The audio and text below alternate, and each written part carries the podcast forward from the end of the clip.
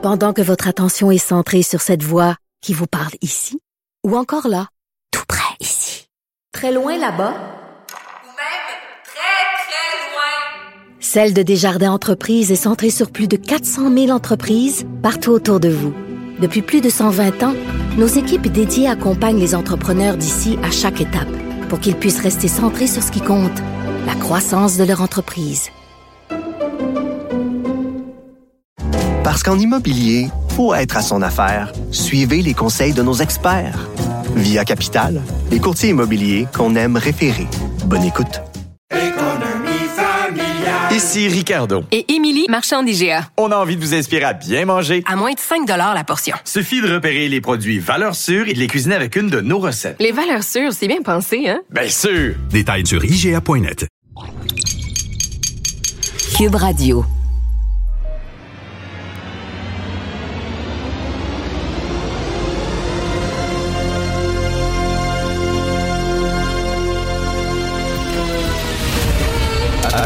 Attention, cette émission est laissée à la discrétion de l'auditeur. Les propos et les opinions peuvent choquer. Peuvent choquer. Oreilles sensibles s'abstenir. Richard Martineau. Martino. Un animateur pas comme les autres. Richard Martineau. Cube Radio. Bonjour, bon mercredi. Merci d'écouter Cube Radio. Alors, euh, j'aimerais lancer un message aux écologistes. Vous êtes des racistes colonialistes. Effectivement, vous êtes des racistes colonialistes. L'écologie, c'est une science de blanc. Alors, euh, vous le savez que la COP 28, hein, on a dit qu'il fallait sortir des énergies fossiles, il fallait se, rendre de plus en plus indépendant du pétrole. Et là, l'Arabie saoudite, le Koweït et l'Iran qui sont en beau calvaire parce que les autres, ça fait partie hein, de leur identité, de leur culture et surtout de leur richesse. Ah, si c'était pas du pétrole, ces gens-là seraient dans le sable jusqu'au cou avec des chameaux autour d'eux autres. Alors là, euh, il y a le ministre koweïtien du pétrole, M. Saad El-Barak, qui a dénoncé hier une agressive, une attaque agressive de la part des Occidentaux. Alors, selon lui, euh, ce sont les pays occidentaux qui disent aux pays africains euh, de se sortir du pétrole et c'est une attaque agressive occidentaliste colonialistes.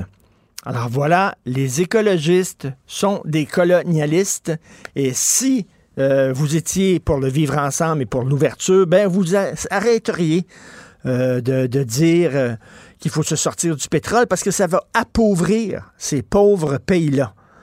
Hein, c'est juste s'ils l'ont pas dit hier. C'est juste s'ils n'ont pas dit que l'écologie était une science raciste et colonialiste.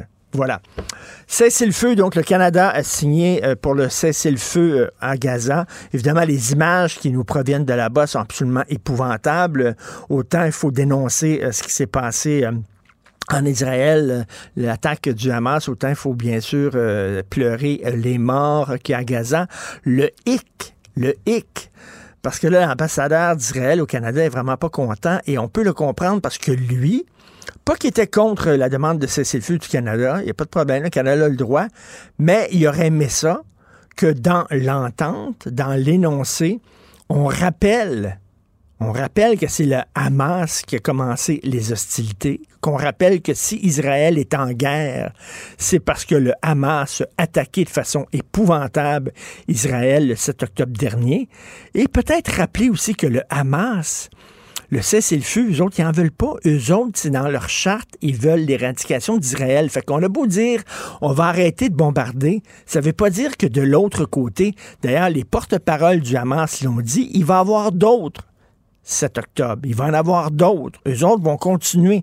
Donc, ils vont profiter du cessez-le-feu pour se réarmer, pour, euh, puis, euh, pour planifier d'autres attaques. Ils l'ont dit. Alors, est-ce que ce n'est pas dans les droit d'Israël de se défendre. Et euh, ça aurait été bien aussi que dans l'énoncé, on demande, ben, il y aurait un cessez-le-feu lorsque tous les otages seront libérés. Parce que là, c'est pas comme des prisonniers de guerre, là. Hein?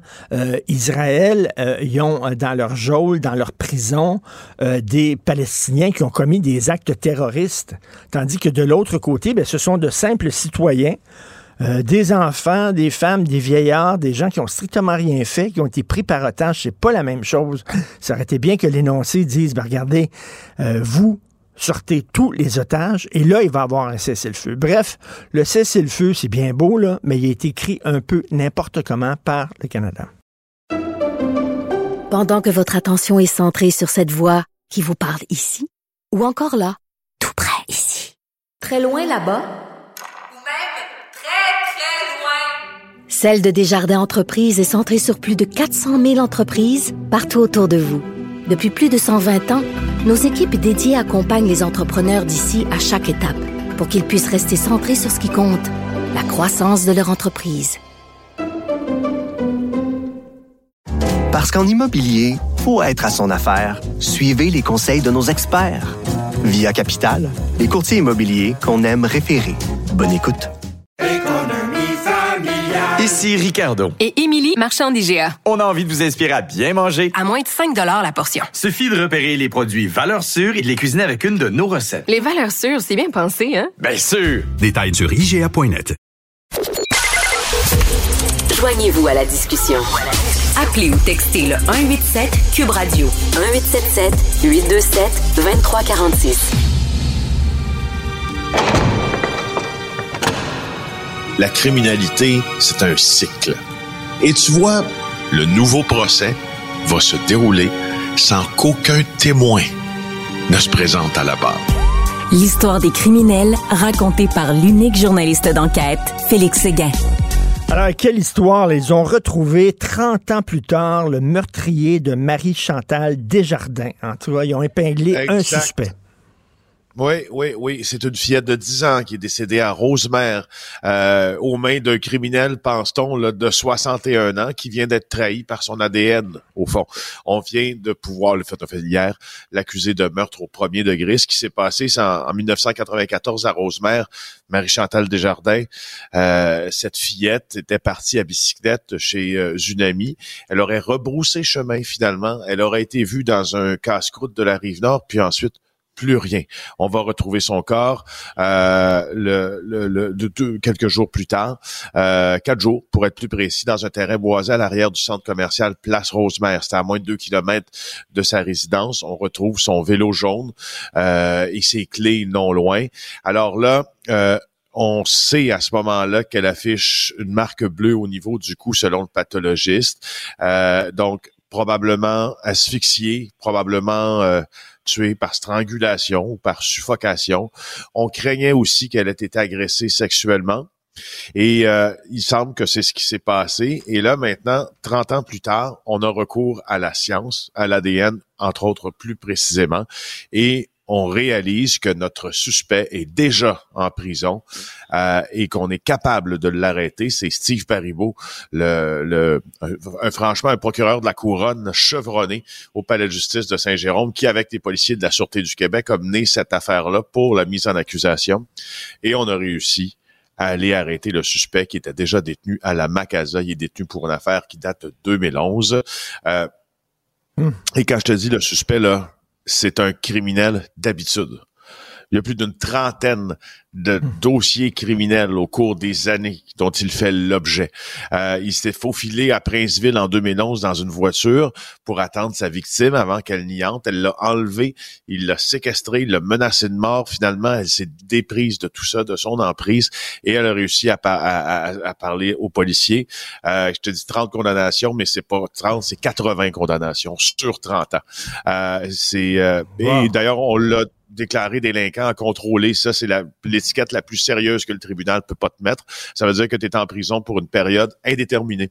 Euh, ben alors, euh, écoute, Donc, écoute, un criminel endurci et vive les avancées de la science. Félix, je suis en train de lire le livre euh, Killers of the Flower Moon qui a inspiré le film, le chef-d'œuvre de Martin Scorsese. Et c'est une enquête du FBI, à tout début du FBI, qui date de- des années 20. Et on parle des avancées de la science à l'époque euh, quand ils ont découvert les empreintes digitales. Ça a été là un progrès fantastique parce que pour la première fois, tu pouvais savoir que quelqu'un était dans un appartement sans qu'il y ait eu de témoin. Tu n'avais pas besoin de témoins pour corroborer. Oui, tu avais les empreintes sur la porte, sur les objets. Et il- il montre dans ce livre-là à quel point ça a été formidable. Et il y a eu des avancées. Et là, c'est la même chose avec l'ADN. Bon. Justement, alors, le, présentement, là, tous les policiers à qui on parle le disent, on est dans une période où les avancées de la science forensique, donc qui est utilisée par la police scientifique, va permettre la conclusion euh, de plusieurs dossiers de meurtre et l'arrestation des suspects ou même, dans certains cas, va éviter que des innocents soient envoyés en prison. Euh, tu sais qu'il y a une quinzaine d'années, euh, pour et puis je veux dire 15 ans, c'est quand même assez contemporain. là. Les avancées en 15 ans sont énormes. Euh, pour découvrir une, une trace d'ADN puis la relier à un suspect, on avait besoin d'une trace de sang, d'une d'une trace de sperme, euh, un fluide corporel, bref, gros comme une pièce de 2 euros pour réaliser les analyses. Euh, et là, aujourd'hui, on peut travailler avec seulement une centaine de cellules, si on veut, puis amplifier les fragments d'ADN euh, pour avoir encore plus de chances et une probabilité euh, de 90% selon les, les, les, les différents, parce que depuis, depuis ce matin, moi, je, je lis ça avec passion euh, dans les différents départements de sciences forensiques des universités. On est à 90% certain que ça va nous mener vers le suspect quand on lui intime de fournir un échantillon d'ADN.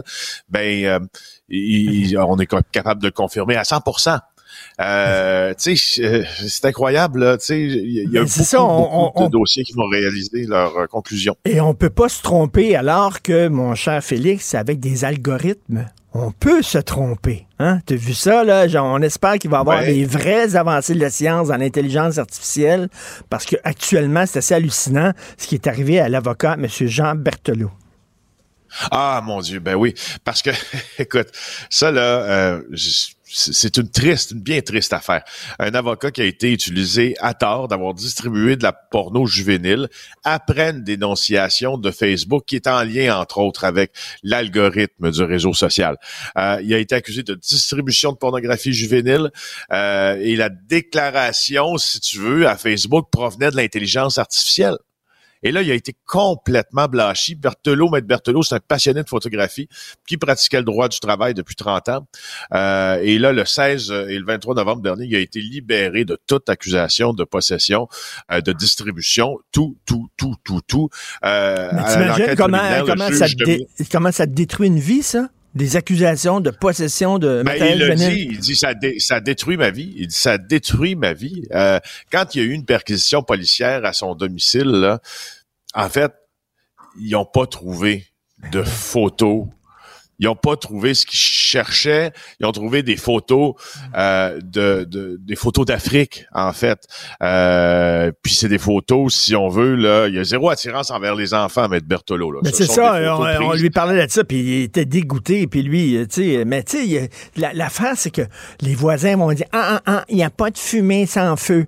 Non, non, je m'excuse, là. C'est c'est- c'est- c'est une erreur de Facebook, c'est une erreur des algorithmes de Facebook, et lui, je Eh suis oui, content on qu'on les voit, mette- les photos. je suis content qu'on mette sa photo de M. Berthelot en gros dans le journal pour qu'on puisse le dire, regarde, ce gars-là, là, il est innocent, là.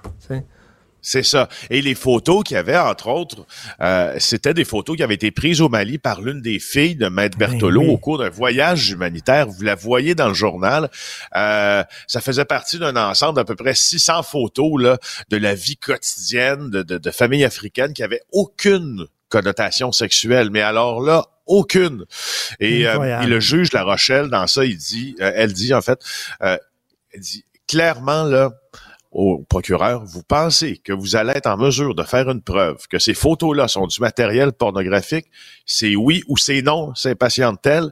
Et là, euh, manifestement, la procureure de la Couronne dit, je la cite, je n'ai plus la conviction d'une perspective raisonnable de condamnation. Mais ben, c'est quand même débile que tout ça se soit passé puis se soit rendu à l'enquête préliminaire. C'est incroyable. C'est moi, Euh, c'est ça, les- que je trouve... euh, Les maudits algorithmes, comme quoi que Facebook sont pas capables de filtrer exactement euh, ce qui euh, ce qui est publié sur le média social. Et en terminant, un prof de moralité, un ancien prof de moralité, 30 mois de prison, lui dans les années 80-90, lui là, il invitait ses élèves dans son sous-sol à jouer à des jeux.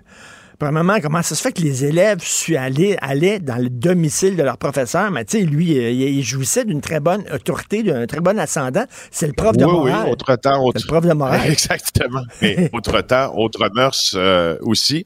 Écoute, puis là, c'est la couronne réclame de 24 à 30 mois de- d'incarcération à son sujet. Euh, moralité et religion. Alors, euh, coupable d'abus sexuels sur des garçons. Et puis, euh, les garçons avaient peur de pas être crus, encore une fois, dans ça. Puis euh, là, ben, ils ont été crus. Et puis là, on a la photo dans le journal de ce prof-là qui, pendant des années, euh, entre 80 et 90, là, a fait manifestement plusieurs victimes. C'est ça. euh, Alors, il vois, les amenait dans son sous-sol et il leur disait ce qui se passe dans le sous-sol reste dans le doit sous-sol. rester dans le sous-sol. Écoute, Exact. et là, il leur faisait jouer à, à des jeux, là, vérité ou conséquence, là, puis finalement, euh, il les agressait. Prof de moralité. C'est incroyable. Comme quoi, hein, des fois, là, Mm. euh, les gens qui euh, mettent leur vertu à l'avant sont peut-être pas si vertueux que ça. Merci Moralité variable. beaucoup. Merci. Exactement. Félix Séguin, à demain. Merci. Bonne journée.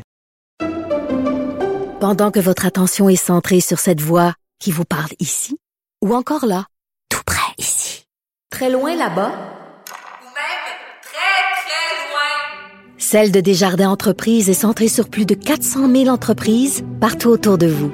Depuis plus de 120 ans, nos équipes dédiées accompagnent les entrepreneurs d'ici à chaque étape pour qu'ils puissent rester centrés sur ce qui compte, la croissance de leur entreprise. Parce qu'en immobilier, pour être à son affaire, suivez les conseils de nos experts. Via Capital, les courtiers immobiliers qu'on aime référer. Bonne écoute.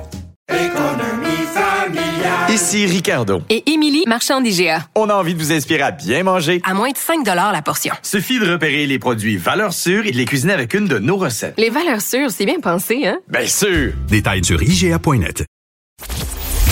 Si c'est vrai qu'on aime autant qu'on déteste, Martineau, C'est sûrement l'animateur le plus aimé au Québec. Vous écoutez Martineau. Cube, Cube Radio. Cube Radio. Cube Radio. En direct à LCN. On va aller rejoindre Richard Martineau à Cube Radio. Salut Richard. Salut Jean-François. Tu sais que les villes ont besoin d'argent, les municipalités ont besoin d'argent. Et là, à Sherbrooke, là, il y a une nouvelle taxe. Si tu es propriétaire d'une piscine, tu dois payer une taxe annuelle de 80 pièces par année, là, 80 dollars. Que ce soit une piscine hors terre, une piscine creusée, que ce soit une barboteuse, une piscine olympique avec un tremplin, c'est 80 pièces. Pourquoi? Je ne le sais pas. C'est comme ça. Alors, c'est la loto de la taxe. J'en ai ici des nouvelles taxes, tiens. Je vais en Ah. piger une, une comme ça, une minute. Ah, 150 dollars par année à tous ceux qui respirent par la narine gauche. Voilà. Alors, euh, j'en ai une autre. On est créatif, on est créatif. 200 dollars Oh, par année si vous avez des pissenlits sur votre terrain. Et finalement, Ouh, la on va aller chercher dernière, beaucoup d'argent avec ça. 100 dollars par année à tous ceux qui portent des pantalons bruns. On est quasiment rendu là. là. Dire, pourquoi les propriétaires de piscines qui ont jamais dû payer de taxes, là, ils ont dit Hey, on va faire ça, nous autres, les propriétaires de piscines, 80$ piastres par année. Pourquoi pas? Ça On- montre à quel point les villes euh, ont besoin euh, sont désespérées pour aller chercher. Ah à absolument, des nouveaux euh, fonds. Hey, c'est pathétique, Richard, cette histoire-là de cet avocat Lavallois qui est accusé quand même de possession et de distribution de pornographie juvénile pour absolument rien. C'était du vent, tout ça. Ben, écoute, pendant trois ans, euh, ces accusations-là ont pesé sur ses épaules. T'imagines, là, euh, c'est peut-être les pires accusations que tu peux faire à quelqu'un euh, d'être distributeur et de propriétaire de, photos de porno juvénile. T'imagines ses voisins, sa famille. Alors, c'est parce que ce sont des algorithmes. À Facebook, chaque jour sur Facebook, il y a des gonzillards de photos qui sont publiées. Facebook ne peut pas filtrer ça avec des êtres humains. Ils s'en remettent à des algorithmes. Et là, les algorithmes vont voir s'il y a une photo d'un enfant tout nu. Boum, on fait un signalement au Centre national des enfants disparus et exploités et eux Il n'y a appellent pas la d'humain police. qui vient vérifier après un instant, là, est-ce que c'est fondé, tout ça. là? Ben, il n'y a pas de contexte, il n'y a rien. Écoute, si jamais, mettons, toi, tu relais euh, un texte d'un journal où on parle d'une famine au Soudan ou dans un pays en Afrique, et là, tu sais, il y a des photos des enfants qui sont tout nus avec des gros ventres puis des mouches autour des yeux puis tout ça, tu relais ça en disant c'est épouvantable, donner de l'argent, il y a- un problème euh, là-bas, une crise humanitaire. Là, ils vont juste voir la photo de l'enfant tout nu. boum, porno juvénile. Ils vont envoyer ça. Écoute, là, ça n'a pas de bon sens. Moi, j'ai été barré je sais pas combien de fois de Facebook pendant une semaine, deux semaines, un mois, parce que je dénonçais des discours haineux. Donc, je prenais des textes et là, je dénonçais les discours haineux, mais les autres, ils disaient, ah, discours haineux. Mais ils voyaient même pas le fait que je dénonçais. Tu sais, on parle d'intelligence artificielle. Ça, la, la, le système n'est pas capable de faire la différence entre quelqu'un qui dénonce et quelqu'un qui partage. Ben vraiment. Et là, à cause de cette niaiserie-là d'un algorithme, c'était sa fille qui est allée au Mali lors d'un voyage humanitaire en plus. Elle aidait des enfants. Puis dans certains villages en Afrique, encore aujourd'hui, il y a des enfants, des fois, qui se promènent tout nus, etc. Elle s'est fait photographier des enfants. Des enfants tout nus, bingo, la police débarque. Écoute, ça n'a pas de maudit bon sens. Et lui, ben, il dit, la police a détruit ma vie. En fait, c'est les algorithmes de Facebook. Tu sais, les médias sociaux, je m'excuse. Ouais, mais c'est une triple erreur, euh, Richard. C'est-à-dire que Facebook dénonce, la police euh, enquête là-dessus, porte ça à un procureur qui dépose des accusations. Exactement. Triple erreur que les médias sociaux, là, ils ont déjà annoncé ma mort et je peux te jurer que cette nouvelle-là est grandement exagérée. Je ne suis pas mort. J'étais mort dans un accident d'auto, supposément. Heureusement, ma mère n'est pas tombée Ah là-dessus. Oui? oui, oui, il avait dit ça, j'étais mort dans un accident de char. Mais tu sais, c'est comme, euh, regardez, là, puis ça montre à quel point là, on parle d'intelligence artificielle. C'est-tu si vraiment intelligent que ça? Facebook, la façon qu'ils ont de filtrer leurs messages, euh, les photos qu'ils distribuent. Euh, Tu sais, des fois, il y a des photos qui sont barrés. On dit, euh, toi, on va te punir parce que tu as diffusé une photo. Puis il y en a d'autres qui sont épouvantables, qu'eux autres, il n'y a pas de problème, puis euh, c'est publié sans aucun Ouais. problème. C'est totalement arbitraire, mais bref, lui. Et le pire là-dedans, Jean-François, je suis convaincu qu'il y a encore des gens qui vont dire Ah, il n'y a pas de fumée sans feu. Ah, il n'y a pas de fumée. Non, non, je m'excuse, ce gars-là est blanc comme neige. Il n'y avait rien à se reprocher. Et M. Jean Berthelot, ça pose de sacrées bonnes questions. Et comme tu disais, trois erreurs d'affilée, une après l'autre. Changement climatique, maintenant, euh, ben, c'est le cas de le dire, le Canada prend le taureau par les cornes. Alors oui, alors là, on va vraiment régler ça parce qu'on s'en prend au bétail. Les pets et les rottes des bœufs et des vaches dégagent du méthane. Et là, je- ils, ont fait, ils ont publié un document au gouvernement canadien. Je vais te lire ça. La fermentation entérique est un processus naturel des ruminants au cours duquel des populations microbiennes aident le système digestif à broyer les aliments, libérant par le fait même du méthane dans l'atmosphère par le biais de l'éructation des animaux. Alors là, on dit aux éleveurs d'animaux de faire attention, de faire en sorte que leurs bœufs et leurs vaches pètent et rotent moins. OK? Et là, on dit, par exemple, tu peux changer leur alimentation, tu peux leur donner une forme d'algue que tu peux donner à tes bœufs et ça fait qu'ils pètent moins. Je pense que je vais en donner à mon fils. Je pense que je vais en donner à mon fils parce que, on va dire, là, le Ça, c'est matin. un autre dossier. Le matin, quand j'ouvre la porte de la chambre de mon fils de 15 ans, le méthane, mon gars, le méthane. là. Écoute, je suis convaincu que lui, tout seul, il est responsable de 62% des émissions de CO2 de l'île de Montréal au complet. À la COP 29, ils vont, ils vont vraiment, ils vont en parler de mon fils. OK? En tout cas, bref, je mets ça de côté. Et ils disent qu'il y a des croisements. On devrait aussi euh, faire des croisements parce qu'il y a des espèces de bœufs qui pètent moins que les autres. Tu comprends-tu? Est-ce que c'est comme ça dans les, dans les êtres humains? Est-ce qu'il y a des espèces d'êtres humains qui pètent plus que les autres? Je pense que les hommes de 60 ans qui jouent au fer dans les terrains de camping. Peut-être que. non, mais en tout cas, donc, de croiser des bœufs et des vaches pour faire en sorte que Ouais. les prochaines générations de bœufs et de vaches pètent moins et rotent moins. Et comme ça, on va vivre dans un environnement qui est plus propre. C'est pas beau, ça? Ouais. Hein? Il n'y a Alors- pas de petits efforts dans la lutte euh, aux émissions de gaz à effet de C'est serre. ça. C'est pas les automobiles, non, non, c'est les pets de vache. Alors là, on prend ça au sérieux au Canada, tant mieux. Si on avait une chose à retenir aujourd'hui, Richard, c'est C'est ça. ça. Hey, passe une C'est belle ça. journée. Salut, bonne journée. Pendant que votre attention est centrée sur vos urgences du matin, vos réunions d'affaires du midi, votre retour à la maison ou votre emploi du soir, celle de Desjardins Entreprises est centrée sur plus de 400 000 entreprises à toute heure du jour. Grâce à notre connaissance des secteurs d'activité et à notre accompagnement spécialisé, nous aidons les entrepreneurs à relever chaque défi pour qu'ils puissent rester centrés sur ce qui compte, le développement de leur entreprise.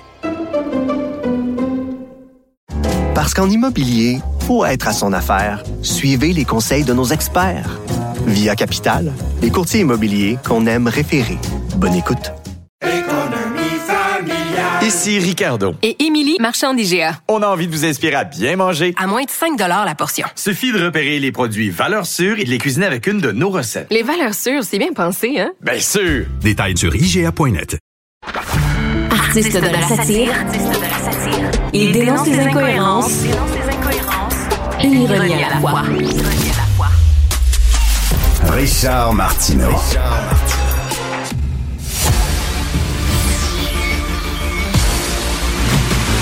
Jean-François Lisée. On va juste dire qu'on est d'accord. Thomas Mulcair. Je te donne 100 raison. La rencontre. C'est vraiment une gaffe majeure. Tu viens de changer de position. Ce qui est bon pour Pitou est bon pour Minou. La rencontre. Lisée. Mulcair. Alors Thomas, le gouvernement Legault envisage de réduire considérablement les droits de scolarité des étudiants français et belges afin d'attirer davantage de francophones au Québec et de lutter contre le vieillissement de la population. Qu'est-ce que tu en penses? Ben, euh, ce qui est intéressant là-dedans, c'est euh, de réaliser que la vaste majorité des francophones vivent sur le continent africain, qu'ils soient au nord du Sahara, dans des pays du Maghreb comme Maroc, Algérie, euh, Tunisie, ou encore au sud des douzaines de pays qui, sont francophones. Alors, ce qui est intéressant ici, c'est qu'on dirait que la définition de francophone pour François Legault et son gouvernement, ben, ça commence avec la France et la Belgique et peut-être la Suisse, parce que c'est peut-être qu'ils vont avoir le même droit. Donc, ils paieront au lieu des, des 7 ou 10 ou 17 000 euh, dont on parlait récemment aux étudiants étrangers, ils paieront les 2 000 quelque chose que les Québécois payent. Moi, j'ai rien contre le fait qu'on attire plus de francophones. Le, le français est une langue, c'était pas une origine ethnique. Et si on est en train de concocter un système où on est en train, ni plus ni moins, parce que tout ça, ça mène à beaucoup d'immigration. Beaucoup des gens qui viennent étudier ici sont attirés par les programmes qui existent, ils prennent leur premier boulot, très souvent ils vont rester. Ça aussi, c'est une bonne chose. Mais si on est en train de dire en clair qu'on va privilégier une immigration européenne, par rapport à, une immigration francophone, je pense qu'il y a un problème. Est-ce que, est-ce que selon toi, euh, on le dit pas, mais le non dit là-dedans, c'est qu'on privilégie une immigration francophone chrétienne? Et non francophone musulmane. Est-ce que tu penses que c'est ça qui est derrière, qui se cache derrière ça? Ben, la majorité des gens qui sont en France sont effectivement d'une origine euh, chrétienne et ils sont blancs, mais on peut aussi être de différentes religions et arriver de la France et de la Belgique et on peut être de différentes origines ethniques, c'est-à-dire des membres d'une minorité visible, mais on parle de la majorité. Alors, la, la, la majorité claire, c'est ça. Et je pense que tu utilises un très bon terme. C'est-à-dire que c'est le truc non avoué. Hmm. Mais c'est pas une question d'expliquer les détails, c'est une question de regarder le résultat, puis le résultat, ce serait celui-là. Et je pense que c'est problématique. Qu'est-ce que tu en penses, Jean-François? Ben, ce serait en majorité des chrétiens non pratiquants et en fait beaucoup, beaucoup d'athées. Mais quoi qu'il en soit, euh, lorsqu'on on, on, discute à partir d'informations parcellaires qui sont dans la presse sur un projet qui sera déposé au Conseil des ministres, peut-être la semaine prochaine, euh, moi, ma position là-dessus, je l'ai écrit souvent cet après-midi, euh, que j'ai écrit souvent et je l'ai envoyé à Pascal Derry, c'est écoutez, si vous voulez aider une immigration jeune, compétente, francophone, il faut ouvrir à tous les francophones du monde, y compris hors Québec, puis il y a des francophones dans tous les pays du monde, hein, il y a, euh, de leur dire, écoutez, euh, nous, on va vous offrir euh, le, les, taux de scolarité très bas du Québec, mais seulement si vous restez au Québec par la suite. C'est-à-dire qu'on va considérer que, que c'est un prêt, mais, si vous... Il y a une façon de leur dire, écoutez, nous, on va vous, vous charger le, le, coût réel, mais si vous restez au Québec, on va vous rembourser chaque année une partie de la différence. Donc, c'est un genre de, c'est un genre de, de, de, de contrat qu'on fait avec eux, parce que ça, ça sert à rien. Et puis on fait ça. ensuite, on, offre des bourses sous conditions de ressources. C'est-à-dire qu'un francophone haïtien qui a même pas les moyens de prendre son billet d'avion, mais qui est excellent à l'école, donc on fait ça sur l'excellence, pas sur euh, pas sur la région, pas sur la couleur de peau, c'est l'excellence scolaire. Euh, sera euh, sera euh, récompensée et on donnera une bourse en fonction des conditions de ressources, c'est-à-dire les pauvres auront des bourses puis les, les, enfants de Bolloré ou des millionnaires sénégalais ou français eux euh, n'auront pas de bourse, mais on, on, va les inciter à rester. Mais ce que, ce Je que veux ça qu'on fait, soit de bon compte là-dedans. Oui. J'ajouterais que le fédéral euh, a, a eu une- une- un comportement, euh, à mon sens, discriminatoire à l'égard Mhm. de- des étudiants francophones d'Afrique. Parce que c'était extrêmement difficile d'avoir leur papier. Et euh, Mhm. pour avoir enseigné à l'Université de Montréal depuis les six dernières années, je peux te dire qu'il y a d'extraordinairement bons étudiants en provenance d'Afrique francophone. Et, et je suis ravi qu'on avait cette possibilité de, de, de s'ouvrir. Mais le fédéral est en train d'avoir un pied sur les freins euh, dans ce Mhm. dossier-là. C'était évident. Et donc, Mais est-ce alors, ce que, ce que je dis, c'est que frein? Tout, à fait d'accord. Mais ce que je dis, c'est que d'abord, j'ai hâte de voir le détail. Et l'autre chose, c'est qu'il Ouais. faut arrêter de financer les Français ou les francophones qui vont à McGill et à Concordia. S'ils veulent y aller, qu'ils y aillent, mais c'est pas à nous de les financer. Puis en ce moment, il y a un nombre significatif de Français qui vont à McGill et on les finance en, en fonction de cette, de cette entente-là. Alors l'objectif, ça, ça serait de faire en sorte que le, Québec francophone postsecondaire soit un, phare d'attraction de la qualité internationale pour les francophones, sans faire un deal particulier avec les Français et les Belges.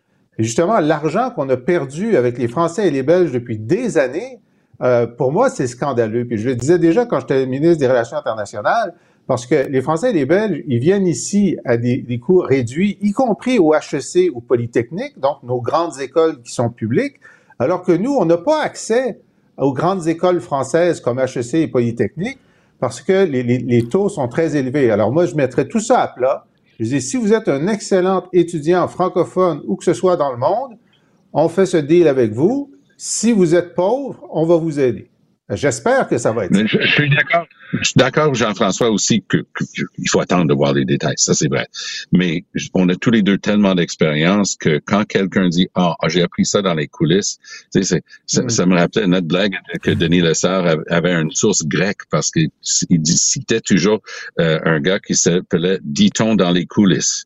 Euh, tu sais, c'était. euh, Oh, oui, euh, et ce matin, dans la presse, c'est un peu ça. C'est monsieur, monsieur euh, dans les coulisses est de retour parce que dans, dans les coulisses.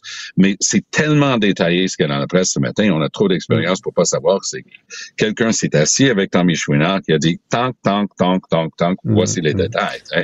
Mais, mais Et- comment, et mais comment, de- comment on va pouvoir justifier le fait qu'on s'adresse surtout aux Belges et aux Français, euh, Jean-François, et pas et pas aux. Africains? Et s'ils vont dire, ils ils vont dire, c'est parce qu'il y a une entente historique avec eux, ok, qu'on a constamment renégocié, et avec euh, l'Afrique francophone, on a des ententes bilatérales avec eux pour leur donner un certain nombre de postes ou euh, un certain nombre de postes d'étudiants où ils ont une exemption de frais de scolarité. Il y a plusieurs dizaines de millions de dollars là-dedans. Mais moi, j'ai toujours pensé que euh, la façon dont les étudiants sénégalais ou gabonais étaient choisis euh, faisait en sorte que on avait les enfants de l'élite riche, parce qu'il y a une élite riche même dans les pays pauvres, plutôt que de nous-mêmes faire la sélection sur sur dossier scolaire. Et euh, Tom, il faut pas oublier non plus ben, Haïti. Hein, veut dire euh, le représentant du Québec à l'Académie française, c'est quand même un ressortissant d'Haïti, c'est Dany Laferrière, là, tu sais. Donc euh, c'est pas c'est pas là-dedans là. C'est les, les Français, et les Belges. Par, par ailleurs, un, un être, un être humain extraordinaire. Mais euh, je veux juste revenir à ce que Jean-François disait parce que ça, c'est important. Et le, le défaut de l'équipe autour de Pascal Derry, j'essaie de la- l'aménager un tout petit peu, bien que je commence à me demander que si l'équipe est si faible, comment ça se fait qu'il les garde là, parce que ça, c'est sa responsabilité. Le système est basé sur la responsabilité ministérielle. Le staff work, le travail de sa gang autour d'elle a été tellement lamentable, tellement faible depuis le début de toute cette histoire avec les universités anglophones et maintenant avec ça.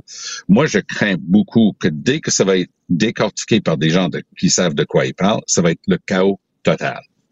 Euh, écoutez, Ben, justement, il y, a, il y a un autre aspect là, dans, dans l'article de ce matin de la presse, c'est que euh, donc il, il ferait un compromis.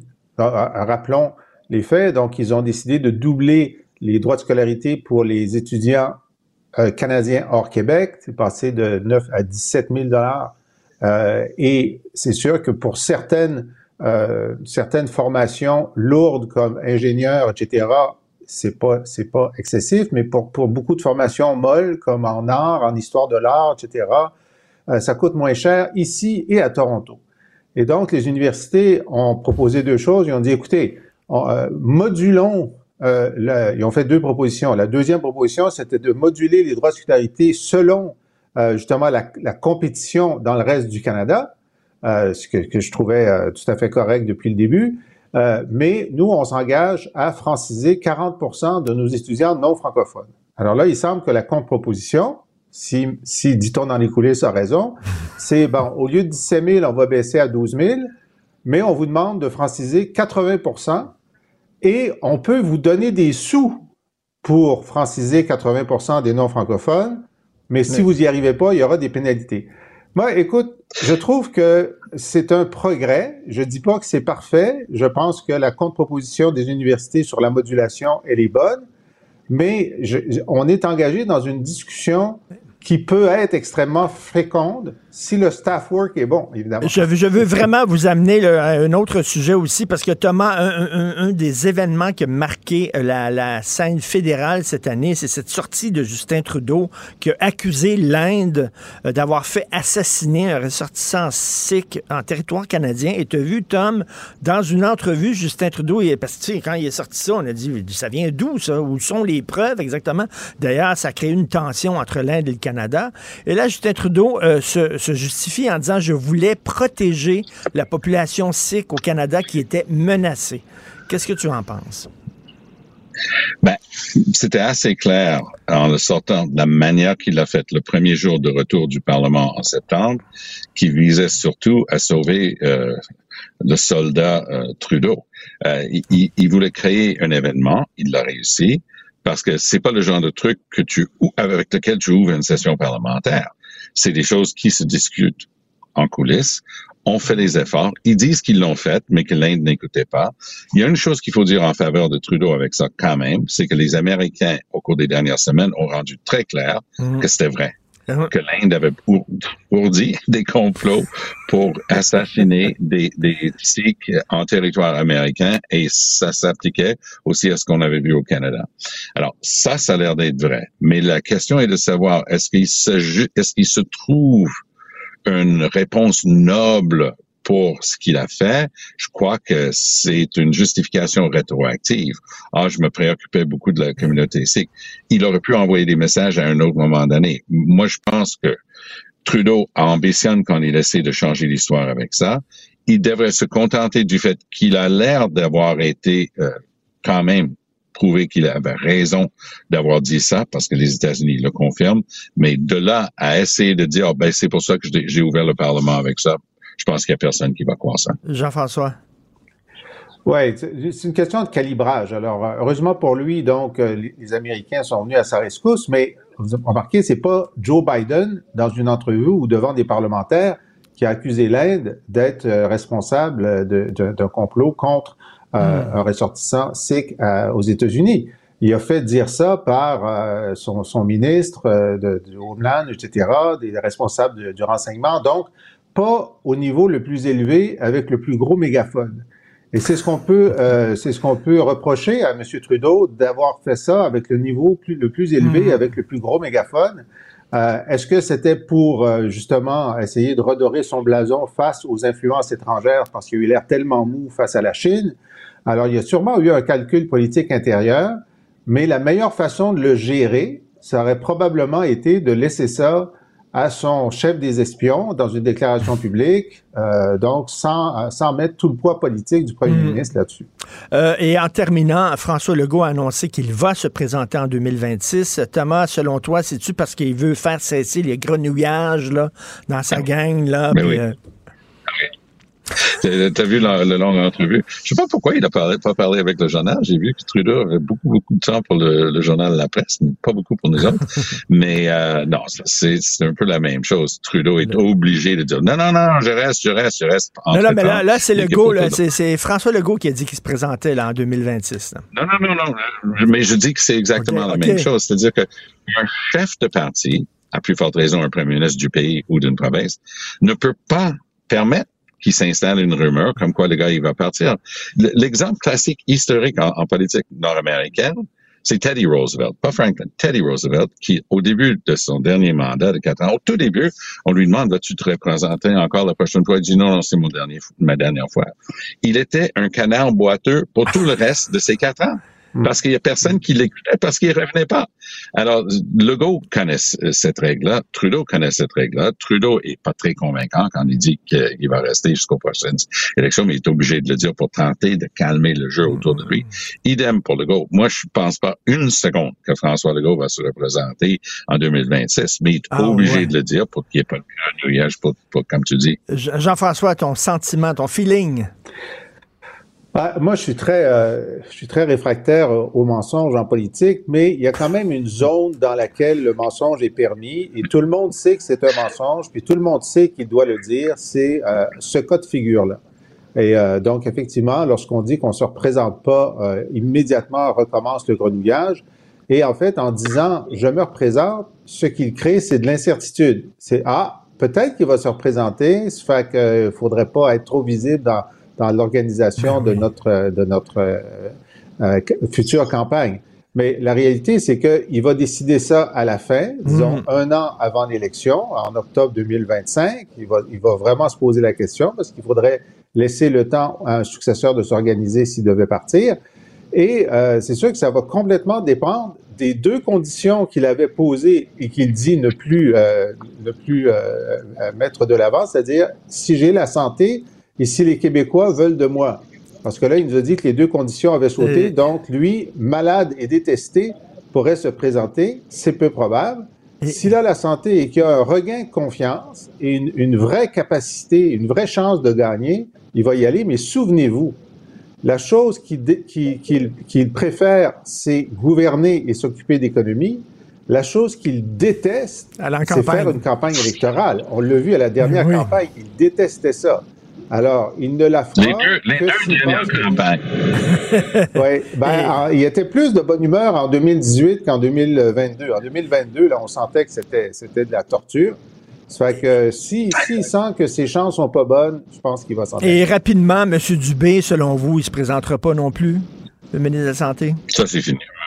Christian Dubé va, va, se contenter de mettre en place sa réforme. il aura le temps de voir si c'était un échec comme tous les autres réformes qu'on a eu au Québec ou si ça a des chances. Moi, ce qui me préoccupe le plus, c'est le, bout, on en a parlé beaucoup, il y a un gros bout qui a jamais été analysé correctement. Et la réponse pour tout, il y a des sbires à, la santé qui se prennent vraiment pour d'autres, c'est nous, on négocie pas. Nous, on a déjà, on a déjà fait ça à l'interne. Tout, tout va être bon. Good luck with that. Et euh, Jean-François, en terminant, est-ce que Christian Dubé va se présenter 2026 selon toi? Ben, à la conférence de presse de, euh, de, la semaine dernière, il semblait assez spontané et authentique dans sa volonté de terminer son mandat, parce qu'il y avait des rumeurs selon lesquelles il ne le terminerait pas. Mais euh, je, serais très surpris qu'ils ne disent pas mission accomplie à un plus jeune maintenant de s'essayer. Merci beaucoup à vous deux. On se reparle demain. Bonne journée. Pendant que votre attention est centrée sur cette voix qui vous parle ici, ou encore là, tout près ici, très loin là-bas, ou même très, très loin, Celle de Desjardins Entreprises est centrée sur plus de 400 000 entreprises partout autour de vous.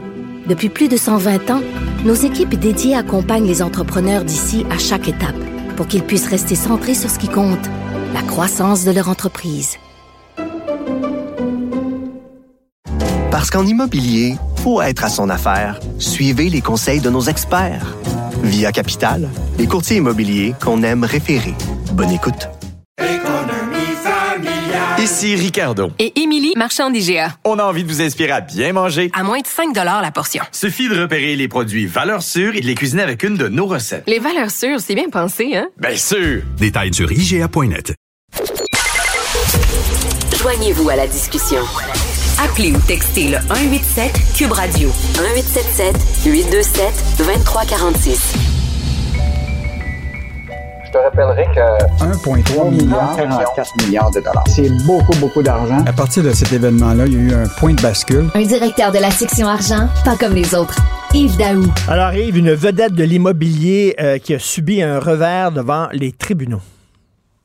Hey Richard, je sais pas, si, toi, es-tu prudent avec ton argent? Oui, oui, oui, oui. quand, quand, quand j'arrive à la banque, le PD, c'est quoi ton niveau de risque? Là, je dis moyen, moyen. Moi, là, je suis tellement prudent. Puis écoute, si tu te donnes à aller sur TikTok des fois, là, puis tu vois tous les coachs de vie en immobilier, là, écoute, tu te dis, écoute, on, on tous les deux, on serait riches de les avoir écoutés. depuis euh, Ah deux ans. Écoute, on, on lâcherait notre job. Écoute, ce qui est quand même intéressant, c'est qu'il y a un organisme au Québec qui s'appelle euh, l'AMF, l'Autorité des marchés financiers. Sa mission là, à cette, euh, cet organisme-là, là, c'est de protéger les petits épargnants. T'sais, en respect, s'assurer que les gens qui sont dans le marché doivent respecter la loi du courtage en valeur mobilière, le courtage en immobilier, etc. Or là, il y a quelqu'un qui s'appelle Jocelyn Grégoire. Et donc, depuis le printemps, euh, l'AMF euh, veut faire arrêter les activités euh, de ce gars-là, qui est un influenceur, qui a un site web euh, Facebook qui s'appelle Les Mordus de l'immobilier, qui a 96 000 membres. Et euh, la poursuite de l'AMF, c'est qu'il l'accuse de placement illégaux, d'exercice illégal d'activité de courtier hypothécaire, d'exercice illégal de courtier en valeur mobilière. Et là, la question, c'est que là, le tribunal administratif euh, des marchés financiers euh, vient de rendre une décision le 5 décembre dernier pour ordonner à M. Grégoire de cesser toute activité euh, qui est liée à, justement euh, à, à ce qu'il fait actuellement, particulièrement euh, la portion qui touche ce qu'on appelle le prêt hypothécaire. Il y a une compagnie qui s'appelle Senma Finance qui euh, prête de l'argent. Et donc là, le juge a dit, moi je redonne pour des raisons de sécurité pour les épargnants que qu'il faut qu'ils cessent toute activité, mais le fond même de, de- du débat entre l'AMF et lui vont, il n'est pas encore décidé par, par la Cour, mais c'est quand même une victoire de l'AMF. Et donc, juste te rappeler le modus operandi, là, c'est que Jocelyn Grégoire, là, euh, ce qu'il fait, là, c'est qu'il y a des emprunteurs là, qui se qualifient pas auprès des banques financières traditionnelles. Mettons, tu t'en vas à la banque, tu n'es pas capable.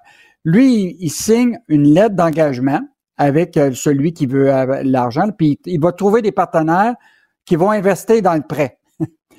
puis là, ces partenaires, ben, bon, il peut avoir une liste de 200 personnes avec là, et là, il peut effectivement trouver de, de, de, de l'argent. Et donc, ce que l'AMF dit, c'est ni Grégoire, Justin Grégoire, ni cette filiale-là qui s'appelle Senma euh, Finance détient des licences requises pour être courtier hypothécaire. Euh, Voilà. Et donc, euh, donc, euh, mais le Jocelyn Grégoire se défend en disant, il dit, moi, je fais du placement privé. OK? Il dit, lui, euh, il dit 20, entre 25 et 35% de ses revenus de cette division-là, c'est du placement privé. Et tu sais qu'il y en a beaucoup qui font cette activité de placement privé-là. Donc, euh, je, je- ce qu'on comprend de la décision du tribunal, c'est vraiment le, le fait qu'ils veulent leur ordonner de cesser cette promotion-là parce qu'il y a un mélange entre le prêt privé et le courtage hypothécaire. Et euh, donc, euh, une, grosse, une petite victoire de l'AMF, mais, le fond de l'histoire va être devant la cour encore euh, et c'est pas jugé. Yves, est-ce qu'on connaît le, le- le- le taux, le taux d'intérêt auquel il prêtait? C'est-tu un taux complètement délirant comme M. Le Bouillonnec, là, à 87 là, d'intérêt? On ne sait pas trop Non. trop. Hein? C'est pas, c'est pas le détail. On n'a pas le détail encore dans le, dans le, ju- le, le- le- jugement parce que, comme je te dis, le fond de- le- du débat là, entre Jocelyn Grégoire et l'AMF va être euh, devant le tribunal. Mais pour le moment, le tribunal administratif de l'AMF ordonne qu'il cesse de faire toute promotion, toute activité. Euh, et ben, pendant ce temps-là, tu pourras aller lire son livre si tu veux. Ça s'appelle De Bum à millionnaire. Et là, peut-être que tu pourras Euh, de devenir retour à- millionnaire. de millionnaire euh, à. Bum. Il- C'est son prochain, le prochain tome, c'est de millionnaire à Bum. Euh, écoute, pour pallier euh, à la pénurie de logements, Ottawa euh, va sortir un catalogue de logis, euh, comme à l'époque de la Deuxième Guerre mondiale. Hey, Richard, je veux juste te dire une petite anecdote. Moi, j'ai habité une ville qui s'appelle Châteauguay. Et Châteauguay, là, il y avait la résidence pour les, les vétérans. Écoute, c'était tout un quartier complet là, de maisons uniformes. Là. Tu- en fait, tu pouvais te tromper. Mettons là, que tu te trompes de porte, tu étais dans le même logement parce que c'était tout du mille pieds carrés. Ça se ressemblait, la porte, les lavabos, le- les, les, les, les endroits euh, que tu pouvais avoir à l'intérieur de, de, de, de la maison. T'arrives Mais paf, t'arrives un soir, puis tu te couches dans le lit de la voisine. là. J'ai même pensé à ça. mais mais c'est quand même euh, une, une idée intéressante parce que même l'industrie de la, la construction a jugé cette idée-là quand même euh, euh, assez innovatrice parce que là, tu sais, on a une crise du logement. OK? La nouvelle génération là, qui, qui, qui, qui nous suit là, risque peut-être de pas être propriétaire parce que le problème, c'est qu'il manque tu comprends-tu, de, de, de, maisons et de logements. Et même, il y a une pénurie de logements pour même à, louer. Donc, tu sais qu'actuellement, il manque au Canada là, 3,5 millions au pays de, de, de, logements selon la Société euh, d'hypothèque et de logement. Là. Et au Québec, c'est à peu près 620 000. Et la solution qu'ils envisagent, c'est de lancer un catalogue de logis préapprouvés comme on a eu euh, après la Seconde Guerre mondiale. C'est-à-dire que là, tu as une espèce de, de modèle, c'est différents modèles de maisons. Et ce que ça ferait, c'est que ça, accélère, ça va accélérer tout le processus, c'est d'évaluation des experts, des prêts hypothécaires, de la conformité euh, et des inspections, etc. Donc, ça permettrait d'accélérer la construction euh, et donc, euh, hmm. évidemment, de permettre qu'on atteigne l'objectif. Évidemment, il y en a qui ont dit, ben aujourd'hui, là, tu sais, faut peut-être revenir à tout ça parce que, tu sais, l'association des de la, l'APCHQ disait, tu sais, bon, il peut avoir différents modèles de biscuits. Ben oui. Tu vas pas avoir un seul biscuit, là, tu sais, euh, ben une maison, mille pieds carrés, etc. il faudrait qu'il propose toutes sortes de modèles différents euh, pour que ça se fitte avec les familles euh, québécoises. Tu sais, par exemple, tu as, une, famille avec seulement deux enfants. Tu sais, peut-être proposer quatre, cinq modèles. Ben oui. Qui, évidemment, permettre l'accélération de, de ça, c'est, Ça, c'est ennuyant dans des quartiers où tu vois, c'est toutes des maisons pareilles. Je trouve que ça manque euh, ah, de, variété. Et en terminant... oui. En terminant, ce que je te proposerais, peut-être qu'il pourrait avoir un modèle IKEA. Tu sais, tous les deux, on bâtit notre propre maison avec nos propres vis. Là. Et tu vas m'entendre sacré en tabarnouche. Et euh, en terminant rapidement, un entrepreneur québécois qui a passé au cash a vendu son entreprise pour 136 millions de dollars. Hey Richard, ça fait longtemps que j'ai pas vu ça. Une start-up du Québec, là, vendu 136 millions cash, comptant. C'est une compagnie qui s'appelle Ifstack, qui est basée ici à Montréal. Le siège social de 150 employés. C'est une entreprise qui, euh, dans le fond, le principal actionnaire, c'est quand même un, millionnaire qui s'appelle François de Gaspé-Beaubien, qui ah, a mis un peu d'argent là-dedans. Oui, oui, oui, exactement. Et euh, lui, tu te rappelles, il avait acheté Zoom Media. Là, je te rappelle, te rappelles-tu dans les toilettes, tu avais ben l'affichage ben aux urinoirs là, euh, qu'il y avait. Puis là, bien évidemment, il a investi dans cette euh, compagnie-là. Euh, et aujourd'hui, euh, écoute, c'est Hivestack, c'est eux autres qui font toute la programmatique là, pour de l'affichage de, de, électronique sur des grands panneaux électroniques à des, des centres dans des centres-villes, tout ça. L'exemple qu'on a dans le journal ce matin, c'était à Hong Kong, il faisait la promotion de Uber Taxi. Là. Euh, donc, euh, une compagnie québécoise ben, faite ici, mais vendue à maintenant à des étrangers, parce que c'est une compagnie israélienne qui la jette. Euh, Imagine-toi, dans l'offre elle-même d'achat, euh, ce qui est intéressant, c'est qu'ils vont mettre 25 millions US pour pouvoir garder le personnel stratégique dans l'entreprise pendant une période de temps. Euh, et je te rappellerai que euh, Investissement Québec euh, avait investi 27 millions dans l'entreprise. et donc, ben, on, on, avait un morceau de, de tout ça, mais là, on n'en est plus propriétaire. Bon, écoute, j'imagine qu'il va annoncer sa vente sur des gros panneaux d'affichage en plein centre-ville de Times Square. Tiens, merci beaucoup. Merci. Salut, Yves.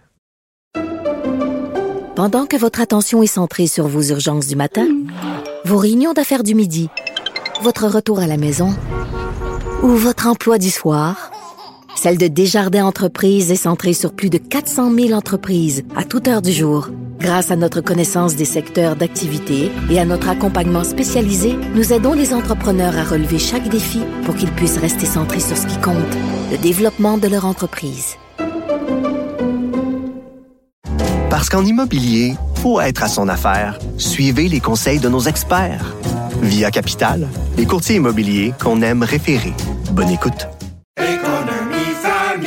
Ici Ricardo. Et Émilie, marchand d'IGA. On a envie de vous inspirer à bien manger. À moins de 5 la portion. Suffit de repérer les produits valeurs sûres et de les cuisiner avec une de nos recettes. Les valeurs sûres, c'est bien pensé, hein? Bien sûr! Détails sur IGA.net. Richard Martineau. Plongé dans l'actualité avec des observateurs qui pensent à contre-courant. Alors, je vous le dis, là, cette semaine, on est un peu en mode rétrospective. Et s'il y a un thème qui a marqué euh, l'année, euh, c'est bien sûr tout euh, le thème de l'identité de genre, des transgenres, etc. Nous allons en discuter avec Romain Gagnon. Il est entrepreneur, auteur, conférencier. Son dernier livre s'intitule La biologie de l'amour. Et demain, justement, Romain va présenter une conférence portant sur l'identité de genre, sur la question des transgenres à l'association Les Humanistes sur le boulevard Saint-Joseph à Montréal. Salut, Romain. Bonjour, Richard. Pourquoi soudainement, paf, cette année, là, ça comme, euh, boum, tout le monde parlait de ça, l'identité de genre. Est-ce que tu essaies de, tu comprends pourquoi c'est devenu aussi populaire? Ben, rappelle-toi déjà, il y a un an, tu m'invitais à ton émission à l'occasion du lancement de mon avant-dernier livre, Vers l'abrutissement de l'espèce humaine. Euh, puis dans ce livre-là, je dénonçais euh, six phénomènes sociaux trois associés à la gauche politique, puis trois associés à la droite politique. Puis parmi les, euh, phénomènes de gauche, notamment, je dénonçais l'idéologie de genre. Il y avait aussi la théorie critique de la race, communément appelée le wokisme, puis il y avait aussi le véganisme. C'est trois, euh, trois phénomènes sociaux qui sont nés d'une bonne intention, mais malheureusement qui va trop loin. Puis c'est les trois piliers, si tu veux, de ce qu'on appelle le postmodernisme espèce de nouvelle mouvance idéologique qui repose sur le, euh, créationnisme radical, euh, constructiviste radical, dis-je bien, qui est une idéologie selon laquelle il n'y a plus de vérité objective. Tout est relatif. Tout est mm. une question d'opinion. Mm. Alors, au début, ce, constructivisme radical-là a contaminé les sciences sociales. Et là, récemment, c'est rendu dans les sciences appliquées. Alors, euh, notamment, on fait, euh, l'idéologie de genre fait le déni euh, de la biologie humaine, carrément. Ben c'est ça, ça c'est l'ubris humain, hein. c'est-à-dire qu'on ne veut plus d'obstacles. Hein. Tu sais, là, soudainement, la biologie a fait en sorte que tu naisses blanc, avec les cheveux roux, un homme, et là on dit, non, c'est pas vrai que c'est la biologie qui va me donner mon genre, je vais le décider par moi-même. C'est ça, là. Ben, ce qui est inquiétant, en fait, c'est que des, c'est pas d'hier que des gens de, sciences humaines tiennent ce discours-là, mais là, ce qui est inquiétant, c'est qu'il y a des biologistes qui tiennent ce discours-là. Tu vas me dire, Romain, c'est pas la première fois dans l'histoire de la science que des scientifiques se trompent. Non, je suis d'accord, puis c'est comme ça que la science évolue, hein, de façon empirique, par essai-erreur.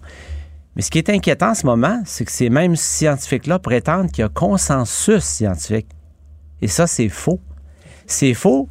Et je j'irais même jusqu'à dire qu'une majorité de, scientifiques sont contre, dénoncent l'idéologie de genre. Mais ils sont raboués. En fait, tu connais la, culture de l'annulation. Ils ont peur. Exactement, ils ont peur. Mais toi, tu es un gars de science, tu es un ingénieur. Tous les livres que tu as écrits sont d'abord basés sur de la littérature scientifique. Question quiz, est-ce qu'on peut changer de sexe? Ou c'est seulement une opération de chirurgie esthétique extrême? Bon, ben écoute, d'abord, il faudrait s'entendre sur la définition du mot sexe en partant. Alors, juste rappel, biologie 101, hein, chez l'espèce humaine, il y a deux sexes, que deux sexes, femme, homme, déterminés par le chromosome 23, qui est XX ou XY. Intersexe n'est pas un sexe. Intersexe est une anomalie génétique, comme trisomique. Mhm. Est-ce qu'il nous est venu à l'esprit de dire que trisomique, c'est un sexe? Ben non, c'est une anomalie génétique. Donc, tu peux venir au monde avec seulement une jambe, mais c'est une anomalie, c'est un handicap. Ce n'est pas normal de venir au monde avec une jambe, parce que la normalité, c'est deux jambes. Exactement, c'est ça. Donc, il y a deux sexes. Euh, maintenant, euh, après ça, euh, puis, puis, dans les, les sexes, puis il y a des différences morphologiques ok, qui accompagnent les sexes. Euh, au niveau, euh, puis des, différences comportementales aussi. Au niveau morphologique, on peut, simplement en scannant un cerveau à l'IRMF, dire si c'est un cerveau de femme ou un cerveau d'homme. Parce que la mode de ce c'est de dire, OK, mon corps est celui d'une femme, mais dans ma tête, je suis un homme. Non, non. Au scan, on peut te dire si tu étais un homme ou une femme. On peut même te dire au scan, ton, ton euh, génotype homosexuel même, par scan, imagine-toi. Ça va loin. Mais ça, on n'en parle pas trop de ça.